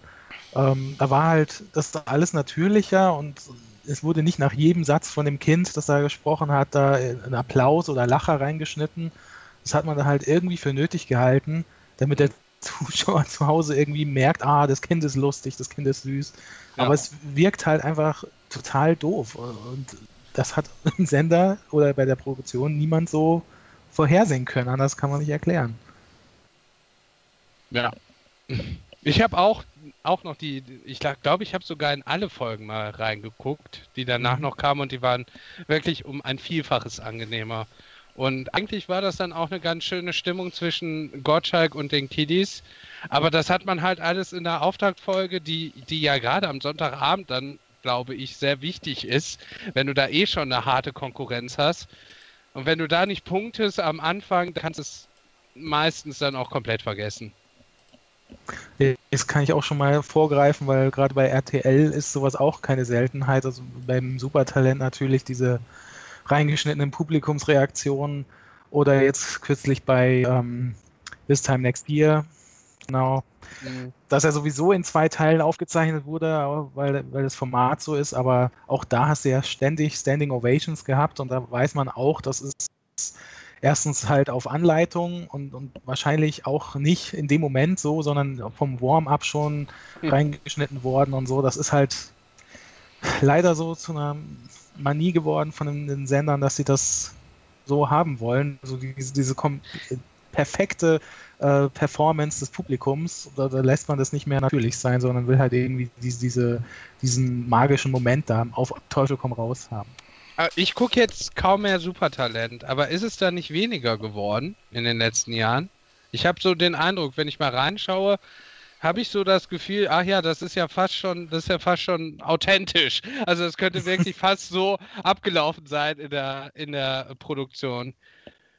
Kann ich dir nicht sagen, weil ich auch das Supertalent nicht mehr. Achso, okay. Vielleicht sprechen wir darüber noch im Beisein des Patienten auch besser. Hm. Ein bisschen, ein bisschen unangenehm so hinterm Rücken. Ja, ich äh, wollte mal ähm, die, die Sat1 Daytime so ein bisschen äh, uns mal zu Gesichte führen, beziehungsweise Uiui. was so, ja, da, da, da wird schon geraunt, obwohl der Patient zuhört. Das ist, ähm, Oh Gott. also ich, Oh ich trage ich trag das mal vor. Ich habe jetzt mal hier so ein, äh, so ein, so ein Tagesprogramm vorliegen. Ja, 10, 10 Uhr Klinik am Südring, 11 Uhr im Namen der Gerechtigkeit, 12 Uhr Anwälte im Einsatz, 13 Uhr auf Streife, die Spezialisten, 14 Uhr auf Streife, 15 Uhr auf Streife Berlin, 16 Uhr Klinik am Südring, 17 Uhr Schicksale, wer Glück hat, kriegt da noch das Sat1 Regionalmagazin äh, und 18 Uhr auf Streife die Spezialisten, 19 Uhr die Ruhrpottwache. So, das ist das Tagesprogramm von Sat1. Muss man da noch viel zu sagen? Vom Samstag. naja, ja. man muss vielleicht dazu sagen, dass es fast noch das erfolgreichste ist, was Sat 1 abliefert. Also Nach, es läuft ja nach dem Frühstücksfernsehen, ne? Ja, ja, es, es läuft ja ganz solide, sag ich mal. Es ist kein mega Erfolg, aber es läuft ganz okay. Zumindest mittags und nachmittags. Morgens habe ich das nicht so im Blick. Ja, und ansonsten inhaltlich muss man zu diesem, zu, zu diesen wundervollen Angeboten, die dem Zuschauer da unterbreitet werden, nichts sagen. Nein. Schwer vorstellbar, dass da irgendjemand hinterstehen kann, wenn ich den ganzen Tag über äh, Klinik am Südring auf Streife und im Namen der Gerechtigkeit ausstrahle und das jeden Tag und das dann irgendwie noch verkaufen möchte. Also im Sinne von, ja, das ist das, wofür unser Sender steht. Ja, na, aber also, weißt du, ich sehe, also das, ich verstehe das total, ich sehe aber irgendwie, ich habe eher das Gefühl, da in den Sendern sitzen, sitzen letztlich, äh, letztlich die Haie, die das Geld da rauspressen. Das, da habe ich gar nicht so, da habe ich so gar nicht das Gefühl, aber wenn ich auf die Produktionsfirmen schaue, ich habe den Eindruck, ähm, dass Leute, die, die sozusagen in Produktionsfirmen gehen, das sind die Leute, die eigentlich Bock haben, Fernsehen zu machen, die irgendwie coole Ideen haben, die kreativ sind, äh, und dann äh, landen, landest du in einer Produktionsfirma, die irgendwie auf Streife die Spezialisten produziert äh, und musst da die Stories für schreiben und musst da die Regie für machen oder wie auch immer, was auch immer man da macht. Das, das erklärt sich mir absolut nicht, dass dabei seit eins jemand sitzt und den Scheiß einkauft für 30, äh, 30,50 Euro die Stunde. Das kann ich mir vorstellen. Ich frage mich dann immer nur bei den Produktionsfirmen, haben die, wenn sie das machen, auch die Zuschauer im Kopf oder denken sie halt, wir wissen, für welche Zielgruppe wir das machen und wir wissen, dass das irgendwie äh, leicht oder einfach gestrickte Menschen sind und für die machen wir das, für die machen wir Fernsehen oder ist, denken die dann einfach nur, das ist ein Projekt und erledigen wir, wir denken gar nicht groß drüber nach. Und im Übrigen, um das noch zu ergänzen, in der Fernsehzeitung, in der ich da gerade nachgeschaut habe, äh, sind die Sat1-Nachrichten beschrieben mit aktuelle und kompetente Informationen live aus Berlin Mitte. Mhm. Mit Klaus Strunz. ähm, ja. Was also, Fun Freitag wollte ich jetzt schon noch mal ja. kurz ansprechen. Was ich zu, zu, zu diesem Nachrichtending noch sagen wollte, mhm. ist, dass die mit Peter Limburg und wie hieß der Thomas Kausch, glaube ich, hieß der ganz früher, ja eigentlich sogar wirklich relativ kompetente Leute hatten und ich noch einen, einen Moment äh, im, im Gedächtnis habe, wo Peter Limburg, wo irgend, irgendeine wichtige Meldung war, also eine richtige Eilnews und Peter Limburg dann so verzweifelt ge darum gebettelt hat, noch fünf Minuten auf Sendung bleiben zu dürfen, um nicht eine neue Folge von, oder eine alte Folge, eine Folge von Auf Streife zu versenden. Der hat da wirklich so, so gebet, dürfen wir draufbleiben? Ach nein, wir müssen, wir müssen jetzt leider abgeben zum laufenden Programm. Das ist mir so im Gedächtnis geblieben, weil zumindest früher hatten die wirklich mal relativ kompetente Nachrichtensprecher. Ja. Andererseits, wenn du zu Sat 1 gehst, um Nachrichten zu machen, ich meine, da sitzt ja jetzt auch Marc Bartor noch, ne? Von der ja, Tagesschau stimmt. rübergekommen, der macht es ja auch immer noch. Ich, also, ich, welchen, also, welchen Anspruch außer Geld kann es da in dem Fall geben? Weil das, also, hä? Da, da geht es ja, gut, ich meine, mehr hin. Ja, klar, also du wär, könntest ja theoretisch sagen, ich bin halt Anchor äh, der einzige halt, Head Anchor. Und das werde ich halt in der ARD so nie schaffen. Ne? Das könnte auch schon Ego sein. Ja, aber Marc Bartow hat doch auch 20 Uhr Tagesschau gemacht und äh, weiß ich nicht. Also, äh, mein Gott, da, und, und da hast du zumindest theoretisch noch irgendwie Aufstiegsmöglichkeiten. Und ob es halt nur das Geld ist, ist halt auch die Frage, weil du halt beim Öffentlich-Rechtlichen bekommst du ja halt unwahrscheinlich viel Geld und hat eine unwahrscheinlich hohe Rente. Und die, bist, die hast du halt safe dann irgendwann. Die hat er, ich weiß nicht, vielleicht hat er die auch safe, ich kenne mich da jetzt nicht genau aus. Aber ansonsten, äh, zumindest anteilig, aber ansonsten, äh, wenn du erstmal eigentlich, eigentlich ist es so, wenn du erstmal im Öffentlich-Rechtlichen bist, dann verlässt du dieses Schiff auch freiwillig nie, nie wieder, weil du dann halt echt ausgesaugt hast. Für immer. ne? Ja. Und wenn, er jetzt, wenn du halt jetzt dann, sage ich mal, so ein Jahresgehalt von, weiß ich nicht, 80.000, 90.000 bekommst, nee, noch ein bisschen mehr, für halt seit eins Nachrichten und so, dann überlegst du natürlich schon so, ja, könnte ich machen, ist aber vielleicht auf lange Sicht nicht sinnvoll. Und hinzu kommt halt definitiv natürlich, dass, das ist halt klar, wer zu Sat 1 geht, der ist dann halt weg. Also das war's dann. So haben wir es mit Cindy aus Marzahn. Ich meine, die ist tot. Cindy aus Marzahn ist tot wegen Sat 1. Wobei bei Cindy, also, wobei bei Cindy Marzahn die Frage ist, ob sie nicht auch so irgendwie einen, einen langsamen, qualvollen Tod irgendwie oder so einen Herzinfarkt ja, oder sowas. Das stimmt. Aber da hat seit eins ja selber dann nochmal den Stecker gezogen. Und Ja. Ähm, nee, aber Julia Leischig und ich meine, die Liste ist lang, ne? Von Leuten, die mal, Ja, Gottes genau, die Willen, mal, die also. mal okay liefen oder irgendwie halbwegs bekannt waren und die ja dann wirklich verbrannt Kerner. wurden. Kerner. Kern. Kern, ja. Hatte ich auch gerade im Kopf. Kann auch froh sein, dass er nochmal irgendwie den, den, den, den, den, den Hals aus der Schlinge bekommen hat. Auf eine, auf eine sehr seltsame Art und Weise. Ja. Ja, gut, du wolltest noch über den, über den Fun-Freitag reden, Glenn. Ja, ich finde es ja bemerkenswert und es freut mich ja auch, dass Genial daneben wieder gut läuft auch. Ähm, und- und die einzige Frage, die man eigentlich da stellen kann, ist, warum erst jetzt? Nach so einer langen Pause. Ja, also ich sehe ja schon so, ich sah damals schon eine gewisse Abnutzungserscheinung nach all den Jahren bei Genial daneben. Vor allem lief Genial daneben ja damals irgendwie das so quasi das ganze Jahr über oder auf jeden Fall über viele, viele Folgen und viele, viele Wochen. Und meines Erachtens sind jetzt Heller von Sinn und äh, Hugo Egon Balder auch nicht gerade die Menschen, die eine solche Bandbreite an verschiedenen äh, komödiantischen Stilen und äh, Witzen einfach bedienen, als dass man sich das über Jahre hinweg jede Woche antut. Hinzu kommt ja noch der Freitag- und Samstagssendeplatz, ne? Ach, das gab's auch noch. Ja. Oh Gott, ja. Also ich finde es gut, dass sie wieder da ist, hab, hab auch Spaß dran, aber merke dann auch so nach drei, vier Folgen, ja, Gott, ob jetzt schon wieder Balder mit den üblichen Mitteln ähm, die, die, die anderen aufs Glatteis führen muss, fand ich jetzt auch schon mal spannender. Naja, so ganz, also ich würde mich schon freuen, wenn man das so ein bisschen länger einfach durchsenden würde.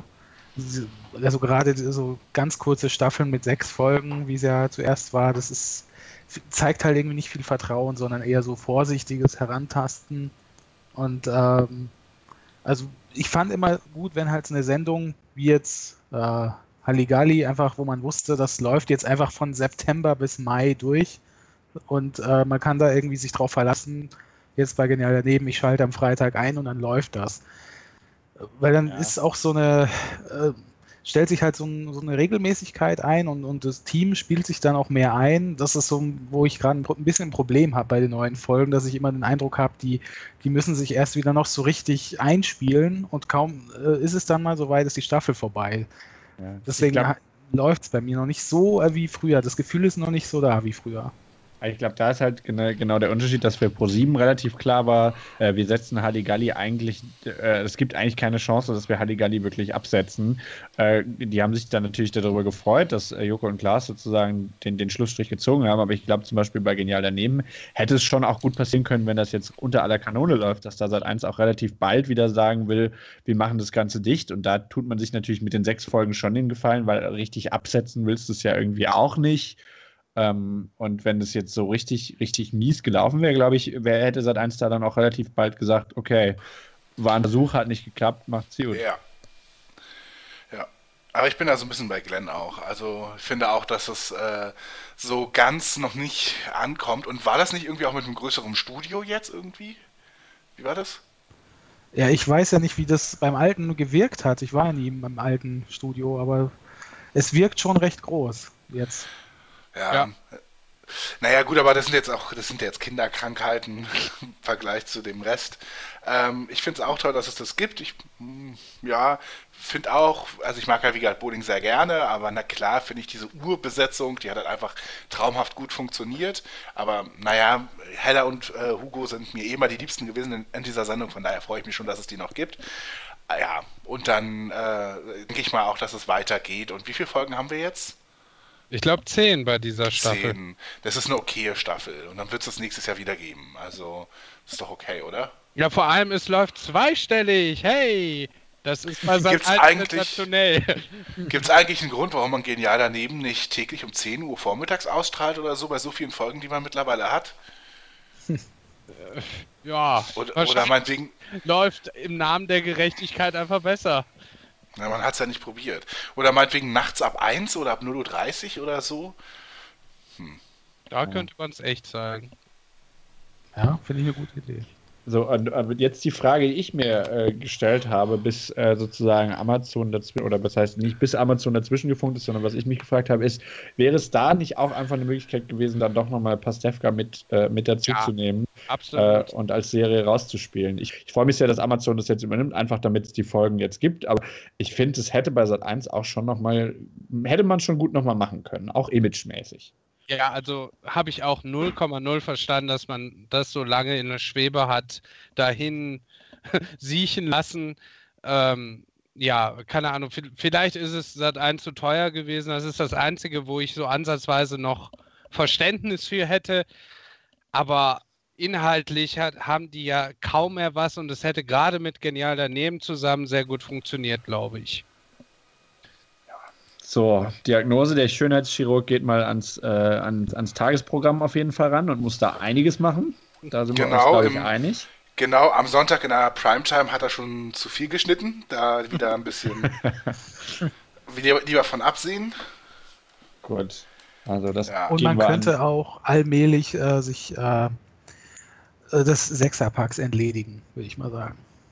Läuft das immer noch? Gibt's das noch, ja?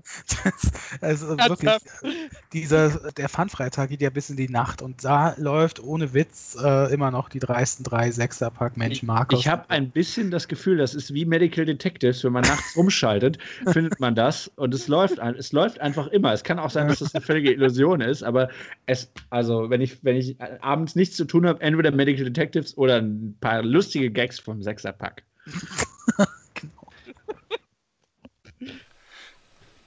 Dafür hat der Patient so lange trainiert für diesen Sechserpack, ne? Oh. So, die letzte Schlusspointe durfte der, durfte der Patient auch mal mitnehmen. Wir gehen weiter vom Sechserpack zu, zur Sieben, zur roten.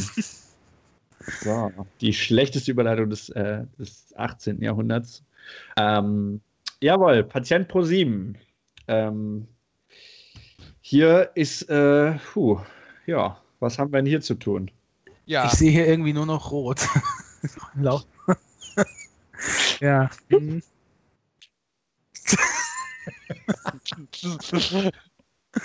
ja, also ProSieben, eigentlich haben sie sich ja jahrelang sehr gut gehalten, wo die anderen Privatsender schon so am Absaufen waren. Aber nachdem der, der Raab gegangen ist, ist im Prinzip auch ein bisschen der Sender gegangen in den, in den letzten Monaten und jetzt ja mittlerweile auch schon immerhin anderthalb Jahren geht es dann doch merklich bergab und zwar an, an vielen Stellen. Ähm, die Serien laufen nicht mehr. Das ist ein generelles Problem der, der Sender, vor allem der Privatsender, die ja sehr auf US-Serien gesetzt haben, aber es laufen auch kaum Shows. Ähm, Late Night hat man auch überhaupt nicht platziert bekommen, nachdem Ra weg war. Ja, also da sind viele, viele, viele Problemstellen. Ja, und so richtig ähm, haben sie es, glaube ich, noch nicht realisiert. So wirkt das auf mich immer, weil eigentlich, wir sind ja jetzt schon mitten in der neuen Saison und wenn du mir halt die, die Programmwoche von Pro7 anschaust, das ist echt armselig, was die an neuen Sachen wirklich drin haben. Also ich habe das Gefühl, ProSieben denkt auch gar nicht mehr in Saisons. Also ich, ich habe das Gefühl, da wird einfach, da wird einfach so von Woche zu Woche geschaut, was können wir, oh ja, können wir noch was machen? Nee, machen wir nichts mehr, ist okay.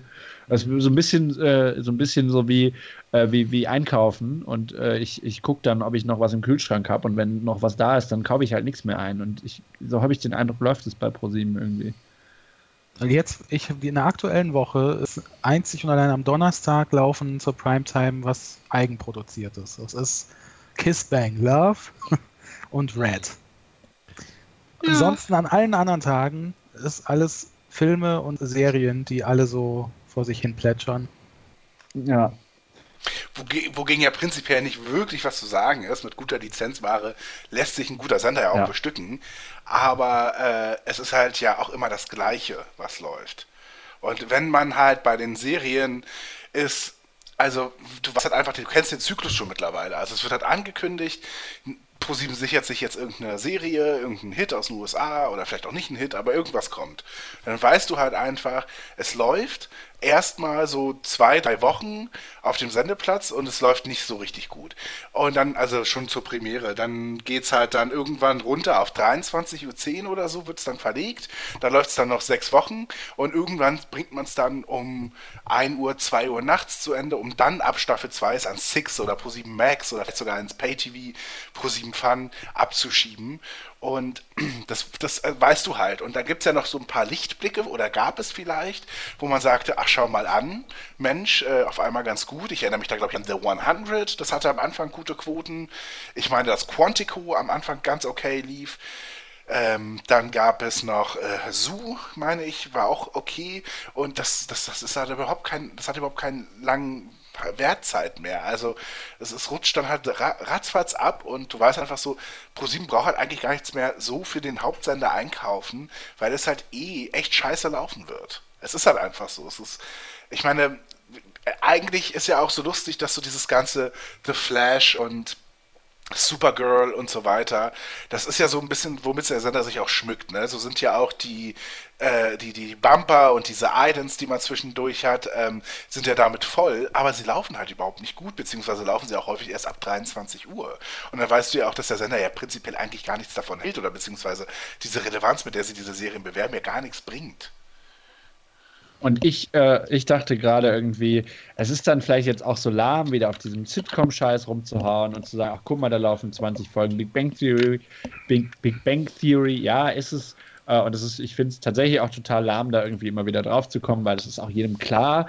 Aber jetzt habe ich mir gerade das Schema da nochmal angeschaut und habe festgestellt, dass da auch äh, Samstag um 16 Uhr. Also wirklich im, im, im, Nachmittagsprogramm jetzt nicht irgendwie versteckt um 9, sondern schon in der Zeit, wo zumindest ein paar Leute vom Fernseher sitzen. Jetzt heute nochmal die erste Staffel von Two and a Half Men läuft. Die erste fucking Staffel. Wann war das? Wann lief die? 2002 oder was? Also 2003. Ich habe auch kürzlich mal, als die neue Klaas-Sendung anfing, äh, anfing, ähm, dieses äh, Ein Mann, eine Wahl. Klaas hat ja auch Polit, Politik gemacht. Ähm, habe ich mir mal das Montagabend-Line-Up angeschaut und dann wirklich auch in meinem Artikel geschrieben. Und das hier zeigte Pro7 am Montag, The Big Bang Theory. 13 Mal und dazwischen war einmal diese neue Class-Sendung. Also und ich, ich weiß jetzt nicht am genau. Am Montagabend. Ja. Ich weiß jetzt nicht genau, wie du es wie in der Sendung beurteilt hast, äh, in, in deinem Artikel beurteilt hast. Ich fand es, um echt zu sein, einen ganz geilen Ansatz. So, ich, also man kann da, kann da natürlich viel kritisieren, aber ich glaube, das ist schon ein Weg, wie man auch, auch Leute irgendwie zur Politik bekommt. Und ich finde, es war ganz launisch gemacht äh, hätte sicherlich ein, die eine oder andere Sache stärker rausstellen können oder ein bisschen mehr Transparenz herstellen können, wie auch immer. Ich fand, es war ein ganz netter Ansatz, dahin zu gehen und das dann da irgendwo mitten reinzugraben, wo natürlich keiner es findet, der das, der das schauen will und der, der zwölf Folgen Big Bang Theory schaut, der will es da nicht sehen. Also, also das, das einfach, ich verstehe es einfach nicht. Ist ja auch nicht so, als hätten die da letztlich den Programmauftrag, dass sie sich das so als Feigenblatt hinlegen müssen, um zu sagen, ja, guck mal, wir machen doch. Nee, die müssen das nicht machen, wenn sie nicht wollen. Und aber warum denn so? Also die, die Class-Sendung habe ich auch überwiegend gut bewertet. Ähm, ich fand ein bisschen diese Dreiteilung des Class ein bisschen schwach. Es hat bei, meines Erachtens bei Martin Schulz, war es sehr chaotisch, wie dann dieses Interview da in drei Teilen abgelaufen ist. Und generell fand ich jetzt auch nicht, dass, äh, dass diese drei Class, also der Liberale, der Konservative und der linke Class, sich so wahnsinnig voneinander unterschieden haben. Das fand ich nicht so überzeugend. Ansonsten, ja, stimme ich dir zu, fand ich insgesamt auch gut gemacht. Und ja, also äh, ich kann es mir nur so erklären, dass es da zwischenlief, weil sich die Programmmacher eventuell gedacht haben, komm, wir zeigen einfach mal da 14 Folgen Big Bang Theory. Hoffentlich schalten die Zuschauer in der einen Stunde, wo es mal nicht läuft, nicht ab. Das wäre die einzige Strategie, die ich mir da erklären könnte. Also so nach dem Motto, ja, vielleicht, äh, vielleicht bleiben sie ja dran, weil sie wissen, danach kommt wieder der Kram, der immer läuft. Ansonsten ist mir das auch nicht evident. Ja, ja zu, diesen, zu diesen drei Klases vielleicht noch, da äh, hast du vollkommen recht. Ich fand die Idee tatsächlich ganz Charmantes zu machen und zu sagen, hier, wir haben die drei, drei Kläse, drei Klase, wie auch immer, äh, und, und die spielen gegeneinander, aber es hat halt wirklich nicht funktioniert. Also man hat, der, der, äh, der linke Klaas war genauso wie der konservative Klaas und also da ist der, ist der Kontrast halt nicht rausgekommen. Ich finde, wenn man das konsequent umgesetzt hätte, hätte es das noch ein bisschen, ein bisschen cooler, ein bisschen konsequenter gemacht. Ja. Aber wir wollen nicht nur, auf, nicht nur auf der Class-Sendung und Big Bang Theory. Äh, Naja, gut, aber ich meine, so viel gab es in den letzten Wochen jetzt auch nicht. So. Hat, denn, hat jemand Kiss Bang Love gesehen? nee. Nein. Ja, ich finde nur Aber- bemerkenswert, dass Pro7 eigentlich immer auf die Nase fällt, wenn sie was mit Reality versuchen. Nee, ich finde bemerkenswert, dass ähm, wenn sie mal einen Überraschungserfolg haben, wie jetzt zum Beispiel mit meinetwegen der ersten Staffel Kiss Bang Love, die, wann lief die? 22 Uhr oder 23 Uhr oder so? Genauso diesen komischen Undercover-Geschichten mit Tilo Mischke oder so. Also wenn da mal sowas so, so leicht ist, was so auf Senderschnitt ist oder so, ja, was ja dann für ProSieben schon ein Erfolg ist mit einer Eigenproduktion, dass man es dann prompt aufbläst, in die Primetime bringt äh, und dann weißt du halt einfach jetzt schon, na, das sind dann ganz andere Spielregeln, da funktioniert das definitiv nicht. Und das alleine hat keine Zugkraft. Das, da darf man jetzt auch nicht denken, dass da jetzt auf einmal, nur weil das mal vier Folgen lang eine ganz okaye Quote hatte, dass es jetzt auf einmal Fans davon gibt oder so. Weil das würde bedeuten, dass Leute, die ProSieben schauen, leidenschaftlich gegenüber dem Programm sind. Und das, sind sie aber nicht. Nein, das ist ja eine Antithese in sich, dass Leute, die ProSieben schauen, leidenschaftlich sind. Also das, wenn ich, äh, ich habe richtig Bock auf Fernsehen, ich setze mich jetzt den ganzen Tag vor die Kiste und schaue alte Folgen Big Bang Theory. Wo, soll das denn herkommen? Also, ja, genau, so meint es doch. ja, ja. Nee, nee, Genau, und das, wollte es nur unterstreichen. Und deswegen, ähm, und deswegen äh, gibt es das halt auch nicht, dass dann, wenn da was irgendwie okay läuft, dass es dann auf einmal sowas wie eine Strahlkraft bekommt oder so, dass man denkt, oh Mensch, der Mischke, undercover, das schalte ich jetzt ein. Das hat mir doch letzten Sommer so gut gefallen. Das kannst du halt total knicken, das gibt's halt nicht. Ja. Nee, und, ich, äh, und was ich jetzt, also ich habe das äh, jetzt nicht, nicht, ich habe die von der ersten Staffel von Kiss Bang Love eine Folge gesehen. Ich habe von der zweiten Staffel noch nichts gesehen, äh, aber ich habe mir sagen lassen, dass die da jetzt das Konzept einmal komplett umgeschmissen hätten. So, und das, äh, wenn es dann erfolgreich war, wäre mir das jetzt auch wieder nicht klar, warum ich dann sozusagen alles ändern würde. Aber das äh, muss ich sagen, da bewege Naja, ich mich jetzt auf ganz dünnem Eis. Aber es geht ja jetzt auf jeden Fall zwei Stunden und das war vorher eine Stunde, ne? Ja, Ja. muss das denn Ja. sein, ist die Frage. Ja, genau, genau. Dann eben zu denken, dass das jetzt auf einmal, weil es lief halt im Anschluss von etwas, ich weiß gerade nicht was, Wahrscheinlich Topmodel. wahrscheinlich Ja, Topmodel, lief es ziemlich okay, das hat man dann halt so mitgenommen und das dann halt um 20.15 Uhr zu zeigen in doppelter Länge ist dann halt auf einmal größenwahnsinnig, weil nur weil halt was eben auf Senderschnitt oder meinetwegen Prozent höher liegt, ist es halt kein Hit. Ja. Ja, Ja, ich- jetzt, jetzt ist es jedenfalls ein Bachelor-Verschnitt.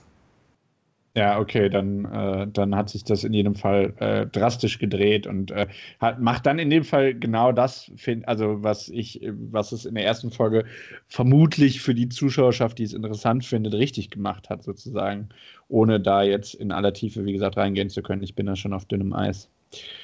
Ja, ich persönlich traue ja mehr über Uncovered, weil ich das wirklich mal auch inhaltlich wirklich gut gemachte Doku fand, die modern gemacht war, ohne dass sie, dass sie irgendwie lächerlich dadurch wirkte. Und ähm, da hat Tilo Mischke selbst gesagt, dass ihm der Sendeplatz jetzt um 21 Uhr eigentlich nicht so gut passt.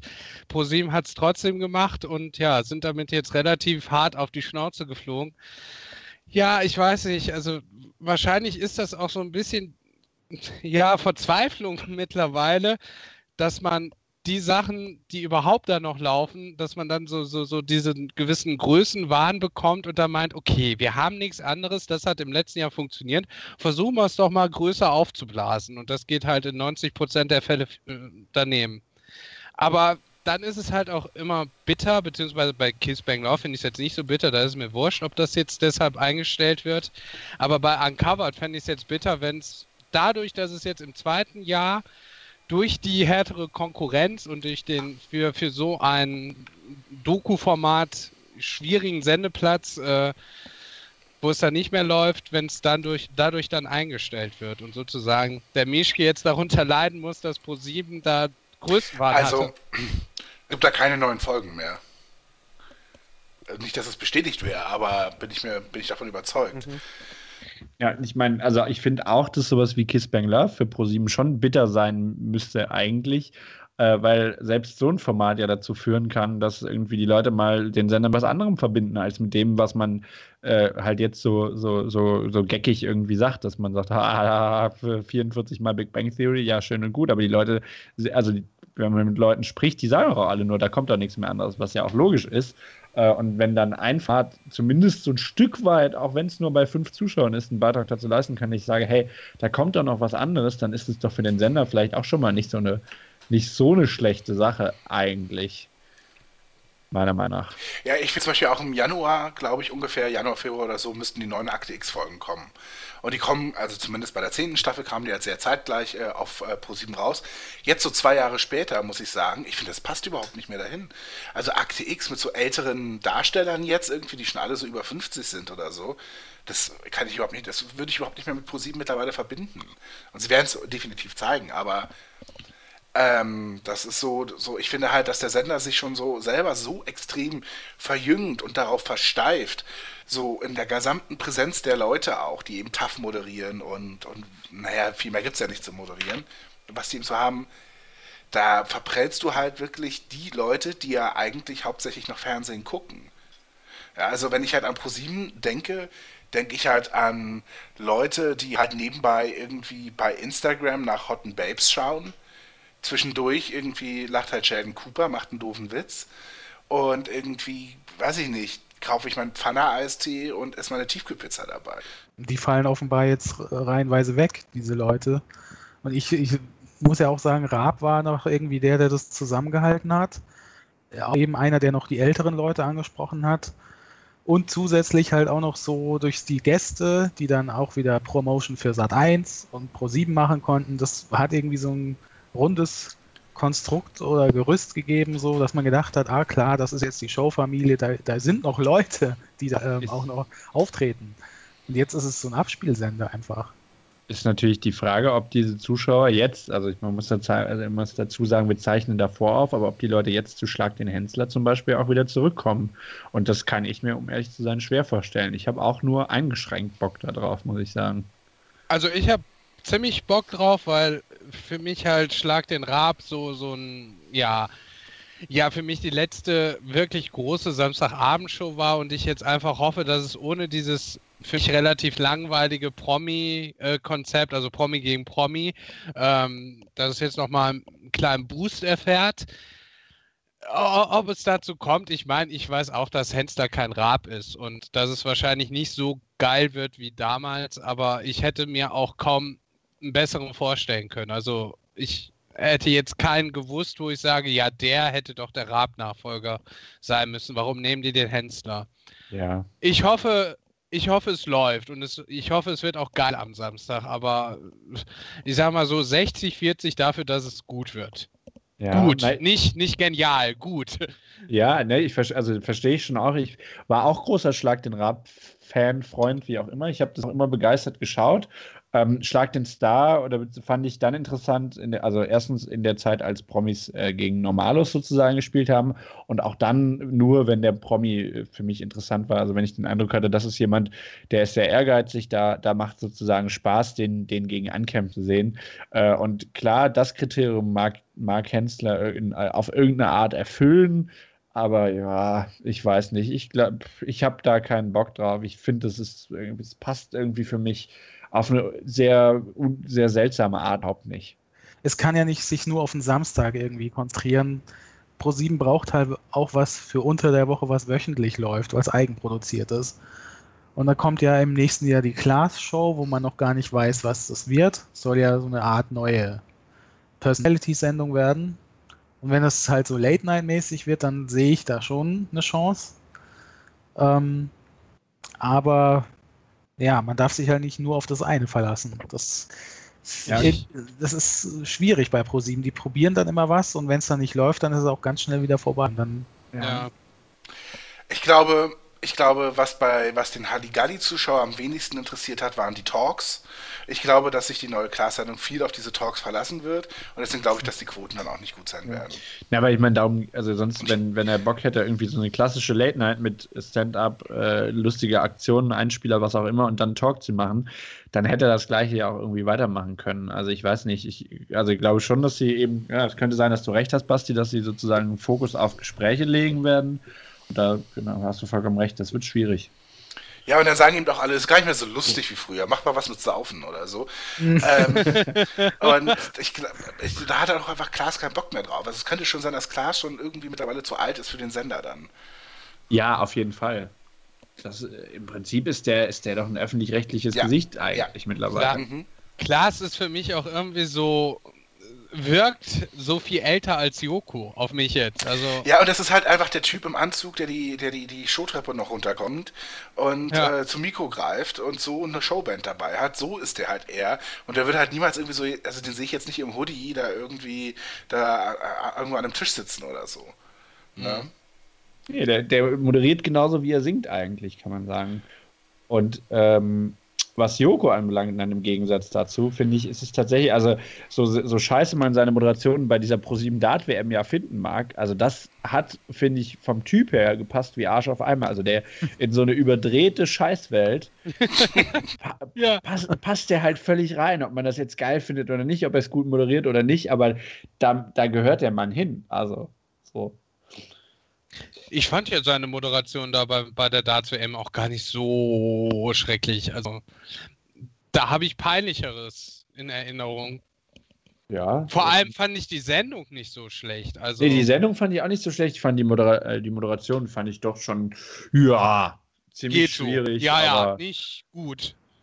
aber äh, ich sag mal so, es ist immer noch besser, als irgendwie eine Game-Show-Konferenz zu machen. Das, äh,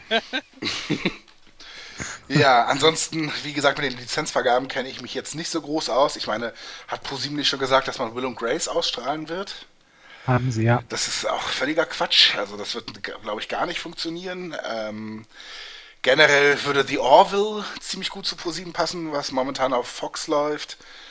Äh, ich weiß nicht, ob sie da irgendwie rankommen oder nicht oder so, aber das könnte ganz gut passen. Superior Donuts wäre prinzipiell eine Show, die gut auf ProSieben passen würde.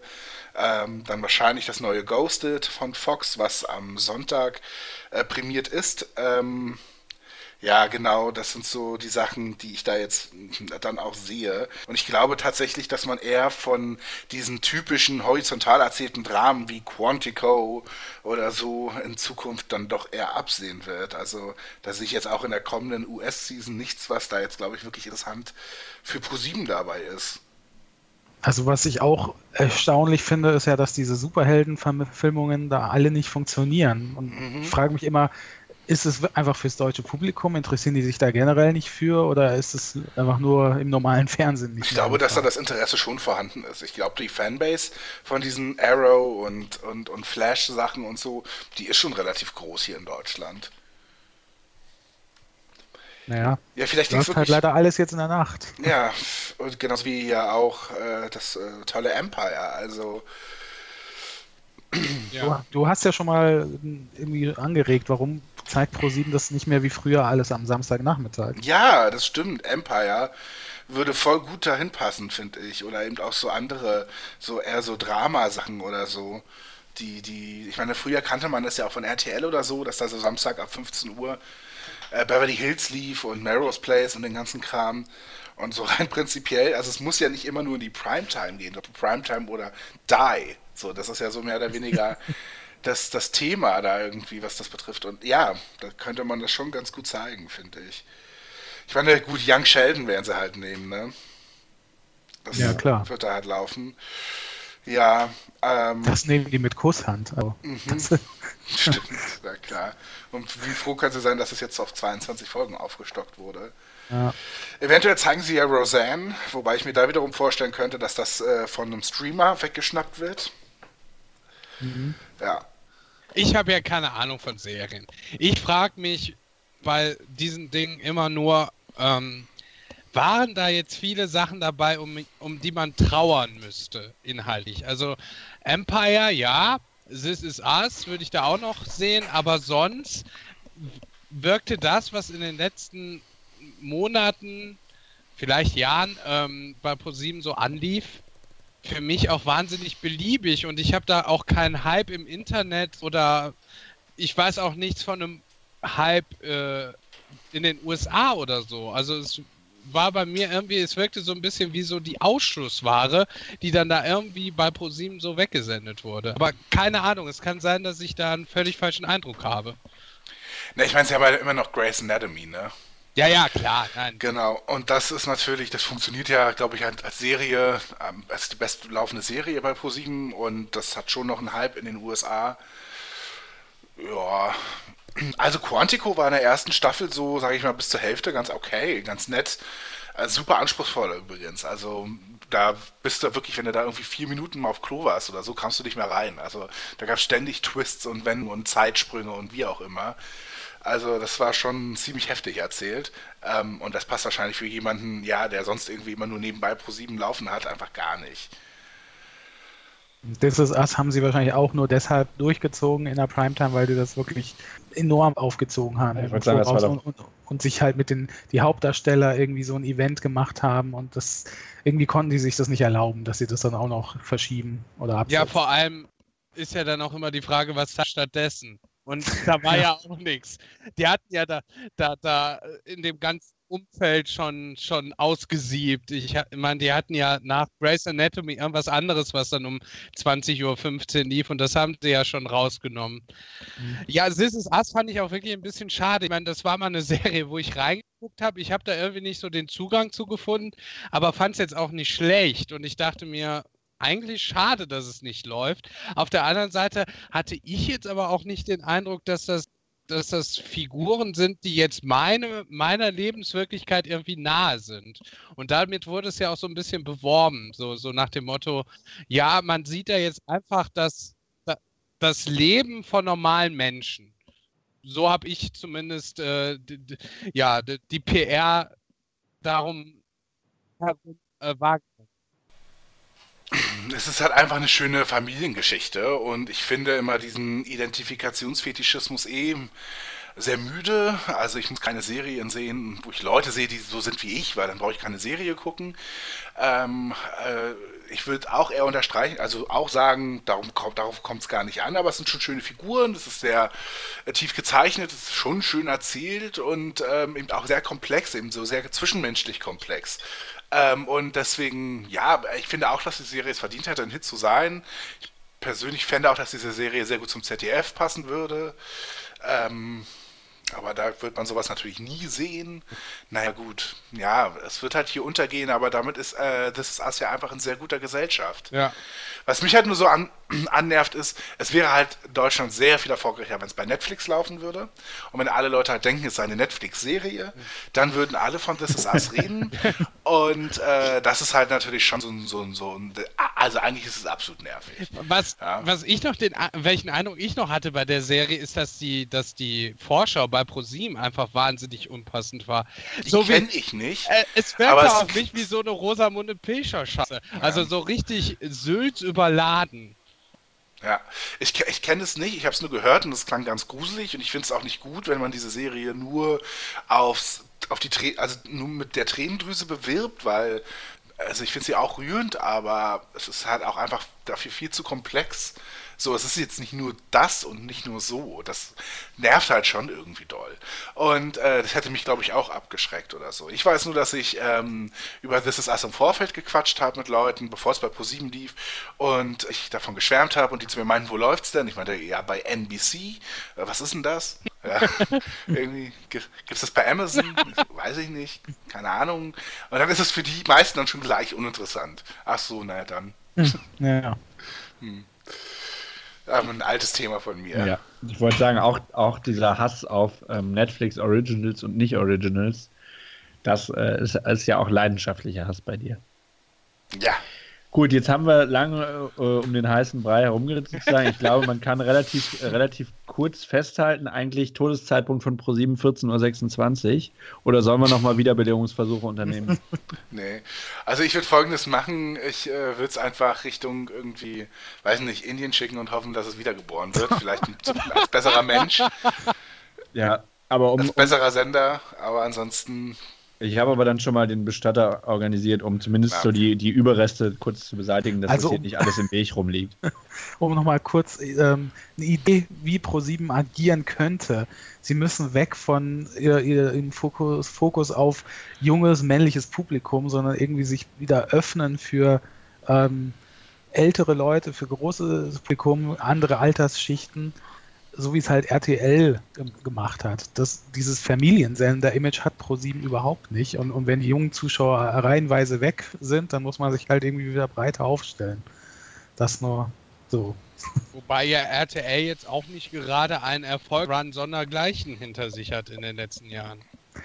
Ja, also RTL ist eigentlich 50-50 in meinem Eindruck. Die haben immer noch so äh, klare Eckpfeiler im Programm, die immer gut laufen. Und ähm, also, um es mal zu nennen, halt äh, Let's Dance und Wer wird Millionär eventuell auch noch. Ninja Warrior ist halt ein Neuzugang, der gut läuft. Aber sie haben halt auch so ein paar Sachen, Wir haben halt so ein paar Sachen. Ja, ja. Ähm, äh, wo ich auch nicht so genau festmachen kann, woran es jetzt liegt, wa- warum jetzt Dance, Dance, Dance zum Beispiel so schlecht läuft, gerade am Freitagabend. Ähm, und warum auf der anderen Seite Ninja Warrior so gut läuft, kann ich eigentlich auch nicht erklären, weil das für mich eine, eine Show ist, die, die ich überhaupt nicht nach, äh, den Hype überhaupt nicht nachvollziehen kann. Dachte Ja, ja. ich. Ja, sorry, mach du. Nee, nee, nee, nee, sag du was. Ja, dachte ich um ehrlich zu sein auch erst. Ich habe auch was dachte, was soll dieses Ninja Warrior, das halt wieder irgendwie auch irgendwie aus den USA rübergezogene Quatschkacke. Und ich finde es aber tatsächlich auf, auf eine Art ganz unterhaltsam. Also ich finde, das ist also jetzt nicht so, als müsste ich da jeden Sonntag irgendwie vor der Kiste sitzen und mir das drei Stunden reinhauen. Aber wenn man das mal so nebenbei laufen hat, dann sind es schon auch irgendwie ganz unterhaltsame Mom Mom Momente, finde ich. Ja, also für mich funktioniert Ninja Warrior ein, einmal durch eine wirklich stimmige Moderationskombi, der eher marktschreierische äh, Frank Buschmann und der eher etwas subtiler und so ein bisschen auf, auf Wortwitzchen bedachte äh, Jan Köppen. Ähm, und andererseits ist das für mich auch einfach so, so sowas, was wir im deutschen Raum, glaube ich, seit äh, wie hieß es damals, American Gladiators und so nicht mehr so viel hatten. So eine richtige Action-Spielshow, die aber auch darüber hinaus funktionieren kann als so, so, ja, so eine gewisse Sportbewegung. Also ähm, diese ganze Boulder-Szene und diese ganze Klettersachen sind eigentlich schon in den letzten Jahren mein Gefühl nach ziemlich im Trend gewesen und wurden durch Ninja Warrior noch so ein bisschen gestärkt. Also es ist irgendwie meines Erachtens so eine Sendung, die nicht nur im Fernsehen funktioniert, sondern dann auch so ja so einen gewissen Sport-Ehrgeiz wecken kann und so eine kleine ja so eine kleine Bewegung starten kann. Also deshalb wundert mich der Erfolg da jetzt nicht Ja. so sehr. Genau, das ist dann auch so ein bisschen äh, das, das, der Wettbewerb. Also ich glaube, da sitzen, sitzen auch viele vorm Fernseher und sagen, A, das würde ich auch gerne mal ausprobieren oder B, ach, das würde ich doch auch schaffen. Aber ich glaube, wer B sagt, ist tendenziell über, überschätzt sich tendenziell. Und zweitens glaube ich auch, dass es so ist, ähm, dass das auch so ein bisschen so eine nostalgische Sache ist. Einmal sagst du American Gladiators, aber zum Beispiel ist es, glaube ich, auch so ein bisschen für, so, ein- so ein bisschen so eine Anknüpfung an sowas wie Takeshis Castle und so, dass Mhm. die Leute da auch äh, auch so ein bisschen ihre, ihre Motivation rausziehen, weil sie sich so ein bisschen no- nostalgisch daran erinnert fü- fühlen. Und äh, für eine Frau moderiert ja auch Laura von Torra ganz gut, um es mal in so einer Altherren, äh, in, in so einem Altherrenscham zu Ja. sagen. Ja. ja, dafür, dass sie Brüste hat, kann sie ganz gut sprechen. Ja, Nö, also das kann sie- ich auch sagen, hat mich auch gewundert. Wollte sagen, dass, ich meine, sie macht Sport, das finde ich bei einer Frau immer ein bisschen kritisch, aber okay. Ja, gut. Haben wir die Show wie scheiße abgehakt für heute? Über sexistische äh, äh, Kommentare an den scheiß Sexisten bitte einmal unten drunter setzen. Ja, aber finde ich gut, dass du die Schwester, dass du der Schwester auch nochmal einen ordentlichen Klaps dabei auf den Hintern gegeben hast. Ja, wie, wie soll man die denn sonst erziehen? Also. Gut, was haben wir noch bei, bei RTL? Also Glenn hat ja natürlich recht, es gibt halt einfach sehr viele Bausteine, die du halt immer konstant hast. Dschungelcamp, Bauer sucht Frau und es wird halt auch wahrscheinlich irgendwie immer gut laufen. Bauer sucht Frau, glaube ich, hat ein bisschen an Strahlkraft verloren, aber ansonsten Ja. muss man sich da keine Sorgen drum machen. Wer wird Millionär letztlich auch nicht. Ich meine, okay, es ist jetzt irgendwie mal, wann war es? Also es lief jetzt mal einmal, glaube ich, nicht mehr so gut. Ich meine, stimmt das? Wie viel Es Prozent? läuft schon häufiger nicht mehr so gut. Also gut, neulich ist es unter 10% gerutscht. Ja, Und das ist halt schon aber echt krass. Mhm. es ist schon seit längerem nur bei 10 bis 12 Prozent bei den jungen Leuten. Also diese, diese 18 Jahre äh, Specials, die beiden, die liefen jetzt ganz gut, aber davor die drei Folgen, mit denen man in die Saison gestartet sind, die hatten alle jetzt irgendwie zwischen 8,7, glaube ich, hatte die schlechteste und die beste hatte irgendwie 11. Also und das ist jetzt halt auch nicht erst seit dieser Saison so, Mhm. sondern auch schon in der letzten liefen da viele nur bei 10 bis 12, 13 Prozent bei den Jungen. Ja, aber trotzdem braucht man sich darüber überhaupt keine Sorgen machen. So. Ich weiß also, es nicht. Natürlich. Weil man hat jetzt ja auch ähm, zum ersten Mal äh, eine Pause verordnet, mitten in der Saison. Also, dass jetzt Bausuchtfrei Am- verlängert wurde. Am Montag. Ja, ja, läuft ja, Ja, noch am Montag. Ist ja nur noch Montag. Stimmt, die Freitagsausgabe gibt es gar nicht mehr. Ne? Okay. Ja, gut. Ja, okay. Ja, also man hat jetzt einfach, ich weiß nicht, wie lange die Bausuchtfrau-Staffel geht, aber ähm, Bis Ende des Jahres fast sogar, glaube ich. aha. Also äh, auf jeden Fall Ende November so. Hm? und, und auf, auch einfach mal Bausuchtfrau auf zwei Stunden immer aufgebläht. Ob das funktioniert, muss ich auch mal Das wird zeigen. definitiv funktionieren. Ja, Ja. Okay. Wird funktionieren, aber es ist traurig, dass es funktionieren wird. Ah, Ja, ich bin ja, was Bause Frau betrifft, ja nicht so ein Riesen-Anti, ne? Ja. Verstehe ich Ja. allerdings nicht, dass du das nicht bist. Also, Ja, kann ich auch verstehen, dass man es nicht versteht. Also, ich habe es ewig nicht mehr gesehen, weiß nicht, wie es aktuell ist, aber ich finde, irgendwie ist bei Bauer sucht Frau, steht tatsächlich die etwas verquere Romantik noch eher im Vordergrund. Und es ist halt definitiv nicht so schlimm wie damals Schwiegertochter und die anderen Sachen. Ich weiß, es ist auch fragwürdig, sich immer an dem Schlechtesten zu orientieren. Aber ich weiß wiederum auch, dass wenn du es regelmäßiger verfolgst, du einfach wirklich Paare sympathisch findest. Und eben nicht denkst, boah, die sind doch so bescheuert, die sehen so dumm aus oder so. Sondern es ist tatsächlich so, dass diese Paare, die schon ein bisschen weird manchmal sind, klar, aber von den Stammzuschauern oder ne, das so, das, die werden dann schon gemocht, die hat man dann gerne. So, also es ist auch nicht dieses, wir, wir, wir legen jetzt was Lustiges unter, so, also so ein Geräusch irgendwie, als ob jetzt irgendwie die Diele wahnsinnig knarrt, äh, wenn eine dicke Frau oder ein dicker Mann den Raum betritt, was man bei Schwiegertochter gesucht definitiv gemacht hat. Ähm, und das ist jetzt auch nicht so, dass man die jetzt groß beim Baden filmt oder irgendwie sonst irgendwelche Ekeleien und so. Ich kann schon verstehen, dass man da Berührungsängste hat und dass man auch generell sagt, das ist kein sehr gutes kein richtig gutes Fernsehen und sind die Protagonisten sich wirklich sicher, worauf sie sich einlassen. Das kann ich voll verstehen. Äh, aber es ist hier das ganz große Übel. So. Ja. Ja. Nee, ich finde, es ist dann tatsächlich in dem Fall so, wie du, wie du, was du schon einschränkend gesagt hast, man soll sich eigentlich nicht immer am kleinsten Übel orientieren. Und ja, ich, wenn man das gucken will, mein Gott, das ist, ist also, du wirst es, wirst es nicht verhindern, aber man muss es ja auch nicht. Also, Nee, natürlich. Ich habe es auch seit fünf Jahren nicht mehr geguckt. Na klar. Aber was der große Vorteil halt bei RTL immer noch ist, die haben ihre Sendergesichter seit Jahren aufgebaut. Wer weiß irgendwie, wer für RTL steht. Ähm, Wenn es auch mit grauen Haaren ist. ja, genau. Oh Gott. Ja, und was ist denn, was ist denn von Dance Dance Dance eigentlich zu halten? Keine Ahnung, ich habe es nie gesehen. Naja, es ist wahrscheinlich einfach zu sehr an Let's Dance äh, angelehnt und die Leute wollen dann nur das Original sehen und deshalb floppt das jetzt.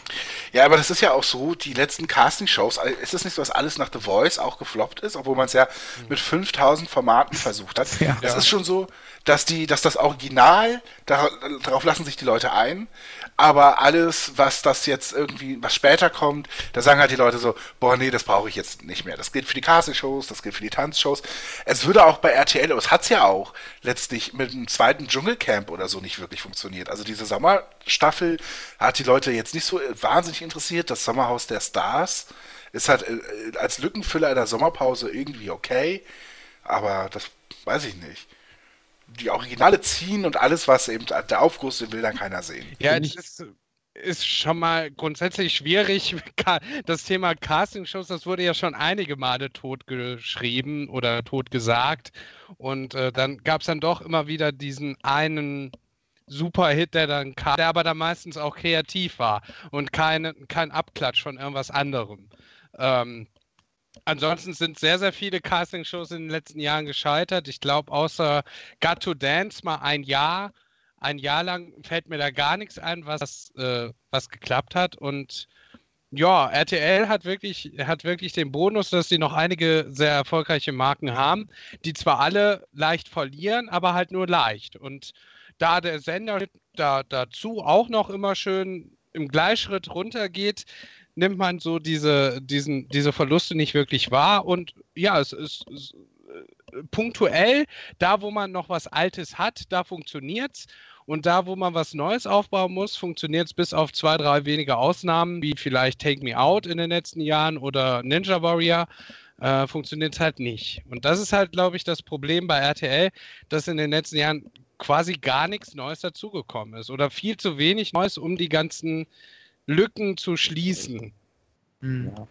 Aber zumindest diesen Punkt, dass, dass dann irgendwann der Zuschauer bei, bei, bei Abklatschen sagt, nö, ähm, schaue ich mir nicht an, finde ich auf eine Art sehr, äh, sehr zufriedenstellend, weil dann es zumindest zeigt, dass der Zuschauer sich nicht jeden Scheiß gefallen lässt. Der lässt sich viel Scheiß gefallen, aber irgendwann ist auch, ist auch Schluss.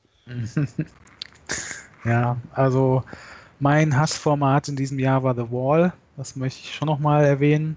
Äh, ähnlich halt wie bei Little Big Stars war halt da das. Ja, ja, Also ja nicht, das, es war ein anderes Problem, aber genauso ärgerlich. Da war es Ja, jetzt nicht die Schnittfassung, sondern halt wie, wie da äh, den Mitwirkenden halt gesagt wurde, wie sie sich verhalten sollen. Das weiß ich nicht mal, aber es waren halt übercastete Leute. Es waren Mhm. halt irgendwie so Halbprofis, die, die dann einfach überhaupt nicht authentisch wirkten. Und das ist halt der Tod für ein Format, das davon lebt, ähm, zu einem Großteil ja davon lebt, ähm, dass sich Leute richtig freuen. Also wirklich Mhm. so ganz, ganz natürlich und authentisch, wie das für mich Buschmann meines Erachtens besser hinbekommen hat als die Kandidaten, die dann halt um ja doch ziemlich saftige Geldsummen gespielt haben. Also es ging da ja teilweise so in den Bereich 600, 700.000. Und ja, ja, das äh, fand ich jetzt eher bitter als wirklich schlimm, die Sendung, weil man da gesehen hat, es muss nur so einmal, bei so einem Punkt müssen die Leute, so, also die, die Produzenten völlig in die Kacke hauen und schon ist die Sendung gleich mal um 50, 60 Prozent schlechter, als sie hätte sein können, hätte man da auf normale Leute vertraut. Weil an Ja. sich ge gefiel mir die Sendung eigentlich ganz gut. Ja, es ist halt wieder das ist dieses Thema, man will diese größtmögliche Emotion sehen.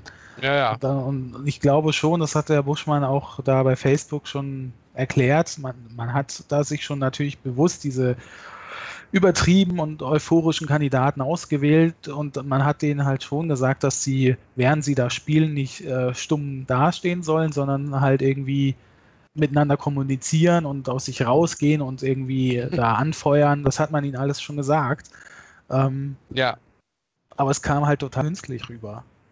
Ja, vor allem dieses links, links, links, rechts, Ja. rechts, rechts. So. Ja. Niemand fiebert mit, wenn man das sieht, weil du denkst, also erstens ist es auch bei der Sendung schade, dass es nicht live ist, weil es halt einfach geil wäre, wenn du live eben siehst, wie dieser Ball springt und so. Also ich finde schon, dass das einen Unterschied macht irgendwie, weil du halt das Gefühl hast, du bist in dem Moment halt in dieser Sekunde irgendwie mit dabei. Und prinzipiell ist eigentlich jede Show live besser als aufgezeichnet. Dann mit Heiratsantrag und was da nicht Oh. alles kam. und so, boah, Mann, ey, Leute, es ist wirklich so, Ja. so, so, dass auch wirklich der Letzte angeblich jetzt ergriffen werden muss dadurch. Und das Ja. eigentliche Gameplay ist gut gewesen. Also ich finde, Ja, das als, absolut. als, als Show ist das eine ziemlich okaye Sache. So, das kannst du wirklich voll gut bringen. Ich glaube, die Angst war einfach zu groß, dass du da Leute hast, die, die so introvertiert und die so ein bisschen, ach ja, gut, da ist er halt jetzt in die 125.000 gefallen. Ne? Ist jetzt halt passiert, dass du solche Leute da Aber das war ja früher auch nicht so. Also bei der 100.000 Mark Show haben doch alle voll mitgefiebert und so. Ja, ich ich, mein- kannst doch die Leute auch zurecht casten. Du kannst doch auch Leute casten, die, die so ein Stück weit extrovertierter sind. Da musst du Ja. jetzt nicht bis ins letzte Detail gehen. Du musst ja nicht den introvertierten Typen nehmen, aber das, also ich habe mich, muss sagen, ich habe mich trotz dieser ganzen Sache, durch, trotz dieser Überinszenierung immer auf die Folgen gefreut, tatsächlich sogar, weil ich es echt ein cooles Format fand oder finde. Aber das hat so wirklich dem so viel trotzdem genommen. Ja. Ja, ich habe so einen relativ niederträchtigen Zug bei mir gemerkt, dass ich nämlich den Kandidaten es gegönnt habe, dass sie auf Null zurückfallen. Das habe ich sonst eigentlich relativ selten. Aber bei der Sendung wirkten die zum weit überwiegenden Teil einfach alle so wahnsinnig unsympathisch, dass ich mir immer gewünscht habe, komm, komm, jetzt fall bei den, bei den Minusbeträgen in die 250.000, los. Ja. Also, Ich finde es übrigens auch bei The Voice schon so anstrengend. Immer dieses, wie fühlen sie sich jetzt und wie fühlt sich die Familie und so. Es ist doch klar, es sind immer die gleichen Geschichten, wie sich die Familie fühlt.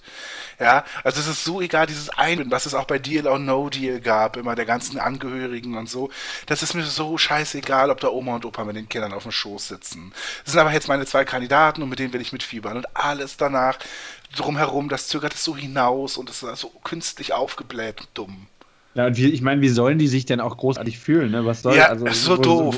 Wo, wo soll drücken- das Gefühl herkommen? Ach, guck mal, das hätte ich jetzt nicht gedacht, dass seine Freundin ihm die Daumen drückt. Also muss ich sagen, da bin ich jetzt überrascht.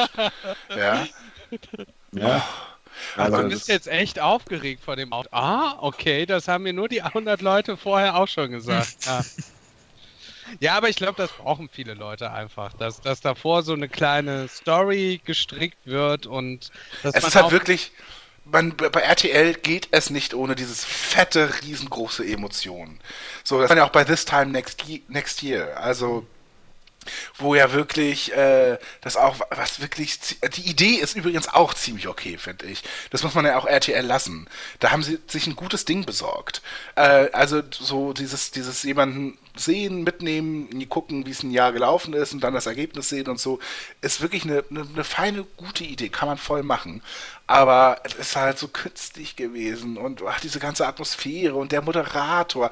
Jan Hahn hat sich einen Scheißdreck für diese Leute interessiert. Ja. Ja, also, das war dem so egal. Und er sagte dann sowas wie, ich bin auch schon richtig gespannt, wie er jetzt aussieht. Und du weißt einfach nur so, bah, es ist, es ist wirklich, es ist genauso wie du dich, äh, es ist einfach, äh, das ist einfach dreist ins Gesicht gelogen und das stimmt alles nicht.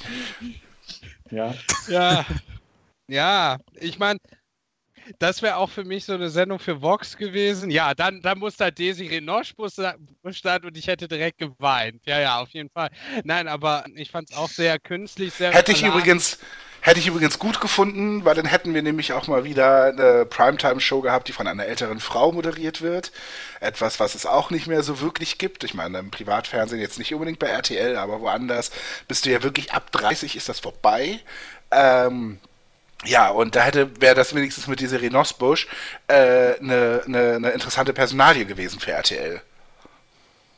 Ja, ich fand ja auch, dass sie ihre Sendung sehr gut präsentiert hat. Also diesen, diesen einen Talk da vor ein paar Monaten.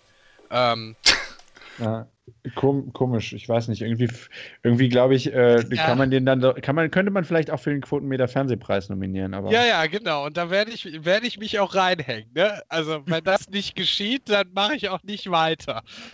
ja. Naja, also ich war da ja auch kein großer Freund von, muss ich sagen. Also ich konnte mit, äh, mit der Sendung von Desiree Nosbusch auch nichts anfangen. Ja, wo wir, wo wir dann schon da sind, sollen wir schnell äh, die Diagnose für RTL machen und zu Vox weiterschauen. Äh, Also bei RTL, ja, ich würde sagen, stabiles Fundament auf jeden Fall. Und ich finde fast der fitteste von, unser, von unseren Kandidaten, äh, von unseren Patienten hier. So. Also, da würde ich aber ARD und ZDF eine deutlich größere Fitness bescheinigen. Ge Ich, ich finde, dass RTL prinzipiell äh, einfach äh, ein relativ vielseitiger Sender nach wie vor ist. Ich gucke ihn wahnsinnig wenig, aber es hat eine Menge Eigenproduktion. Ähm, es hat, äh, äh, es be- bedient den Bereich Comedy und Show. Es bedient ähm, auch den Bereich Information, weil wir dürfen auch Stern TV und Extra vielleicht nicht rauslassen. Eine Sendung, die sich ein anderer Privatsender so nicht leisten würde oder kann und auch nicht etablieren könnte. Ähm, dann, äh, also, Und, dann ähm, eventuell noch die, die eine oder andere Sportübertragung, die sicherlich auch nicht mehr die Re Relevanz wie noch vor 10, 15, 20 Jahren hat, aber dennoch ähm, gibt es da eben auch noch was. Also der Sender ist an und für sich halt relevant.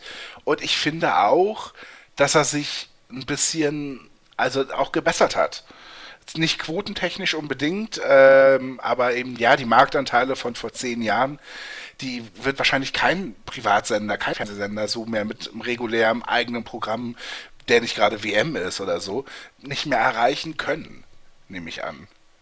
Und bei RTL finde ich auch gerade, finde ich lobenswert, dass sie in die eigene Produktion von Serien eingestiegen sind. Mhm. Was ja auch bei, RT, äh, bei Sat1 und Pro7 irgendwie überhaupt nicht Thema ist äh, mal dahingestellt, ob das jetzt alles gut ist, was RTL da macht. Aber immerhin gehen sie es halt wieder an mit eigenen Serien. Ja, also im Privatsendervergleich würde ich da RTL auch sehr weit vorne sehen. Ich sehe nur nicht so wirklich, wo RTL gegenüber den öffentlich-rechtlichen überlegen sein sollte. Ja, ich finde, dass das Showangebot von RTL ähm, ja be bemerkenswert ist, halt an und für sich. Und ähm, ja, dass es eben dann doch vielschichtiger ist. Sei mal dahingestellt, ich gucke das definitiv, also ich, ich, der, ich bin der Letzte, ich hätte nie im Leben gedacht, dass ich auch nur ansatzweise bei RTL verteidigen würde. Aber wenn man jetzt dann trotzdem so sich die Programmabläufe anschaut, finde ich es eigentlich relativ okay und stabil halt einfach. So, mhm. und trotzdem aber eben auch vielseitiger so. Da hat man eben auch mal Experimentierflächen, die meinetwegen am Sonntag um 19 Uhr sind oder wie auch immer. Und ja, also da, da kommt schon noch irgendwie was bei rum halt. So. Aber du klammerst jetzt zum Beispiel die Daytime komplett aus, die ja zumindest äh, vormittags, nachmittags nun auch äh, eher so eine, so eine Wüste ist mit Scripted Realities en masse. Ja, ja, muss man schon sagen. Ja, aber stimmt, es ist, es ist schon noch vielseitiger als gerade Sat 1. Da, da, da gebe ich dir recht. Und das Showangebot kann man sogar auch als vielseitiger bezeichnen als bei gerade beim ZDF mittlerweile. Mhm. Ja, man kann eigentlich sagen, ZDF ist halt am Nachmittag stark und ARD auch im Vorabend, wenn man es mal auf darauf bezieht und halt in der Primetime eher RTL dann vorne. Ja, ich meine, ARD und ZDF haben ja auch viel Information und Natürlich. viel Sport und sowas, ne? Und gut, die Krimis, die finden wir jetzt alle nicht so spannend, aber die laufen da ja auch sehr gut. Und in das Alter kommen wir vielleicht auch noch. ja, genau. So, und damit wollen wir uns auch mal ans Ende unserer Visite begeben. Ähm, Sprechstunde ist ja auch schon vorbei jetzt, ne? Genau, wird, wird langsam Zeit. Ich habe auch ein bisschen Hunger mittlerweile. Ich würde jetzt mal kurz ins Päuschen gehen. Ähm, vielleicht noch so eine, können wir kurz sagen, wie, wie stellt sich denn der Zustand unserer Patienten im Ganzen dar? Also das deutsche Fernsehen ähm, ist noch nicht tot. So viel kann man festhalten. Sie leben alle noch. ähm, die Frage ist nur, ähm, der Gesundheitszustand ist bei den Patienten unterschiedlich. Ähm, Überlebenschancen sind da, aber nicht garantiert. Ja, also gerade Sat 1 würde ich schon eher im Wachkoma sehen und da sollte man vielleicht auch in nächster Zeit mal drüber nachdenken, ob es nicht vielleicht humaner wäre, da die Geräte auszuschalten. Ansonsten, also ARD, ZDF, RTL kann man noch, kann man noch als vital bezeichnen. Wenn sie ein bisschen mehr Sport treiben, dann werden die gut über die Runden kommen. Pro 7, ja, ja, vielleicht muss da ein operativer Eingriff her, aber da, da sehe ich noch gute Überlebenschancen. Ja, also ich weiß nicht, wie viele Therapiemöglichkeiten ich da jetzt noch für Pro7 selber sehe. Ähm, also gut, wenn wir uns jetzt da zusammenschließen, ich bin eher dafür, schon mal den Grabstein zu suchen und vielleicht zu fragen, ob es eine Einäscherung sein soll oder ein normales Begräbnis. Äh, aber gut, ich meine, meine Herren, wenn Sie da natürlich jetzt äh, sich äh, denken, dass es da noch Therapiemöglichkeiten gibt. Also eine Kur wird es auf keinen Fall. Da sehe ich dann schon wirklich äh, Intensivbehandlung. Okay, dann wollen wir hoffen, dass sich die Sender auch helfen lassen. Genau, das ist ja der erste Einschritt. äh, Der erste Schritt zur Heilung ist ja die Akzeptanz, dass man krank ist. Richtig. Also, ich dachte schon, wir wären in den fünf Phasen der Trauer, aber ich glaube, so weit sind wir noch, so weit muss sind auch- noch nicht. Also ja, ist halt auch, ja, genau, selber müssen sie aktiv auch was tun dafür. richtig. Ja. Ja. Na dann auf gute auf gute Gesundheit, ne? Dreimal auf Hol Holz geklopft. So, und dann erstmal ab in die Kantine.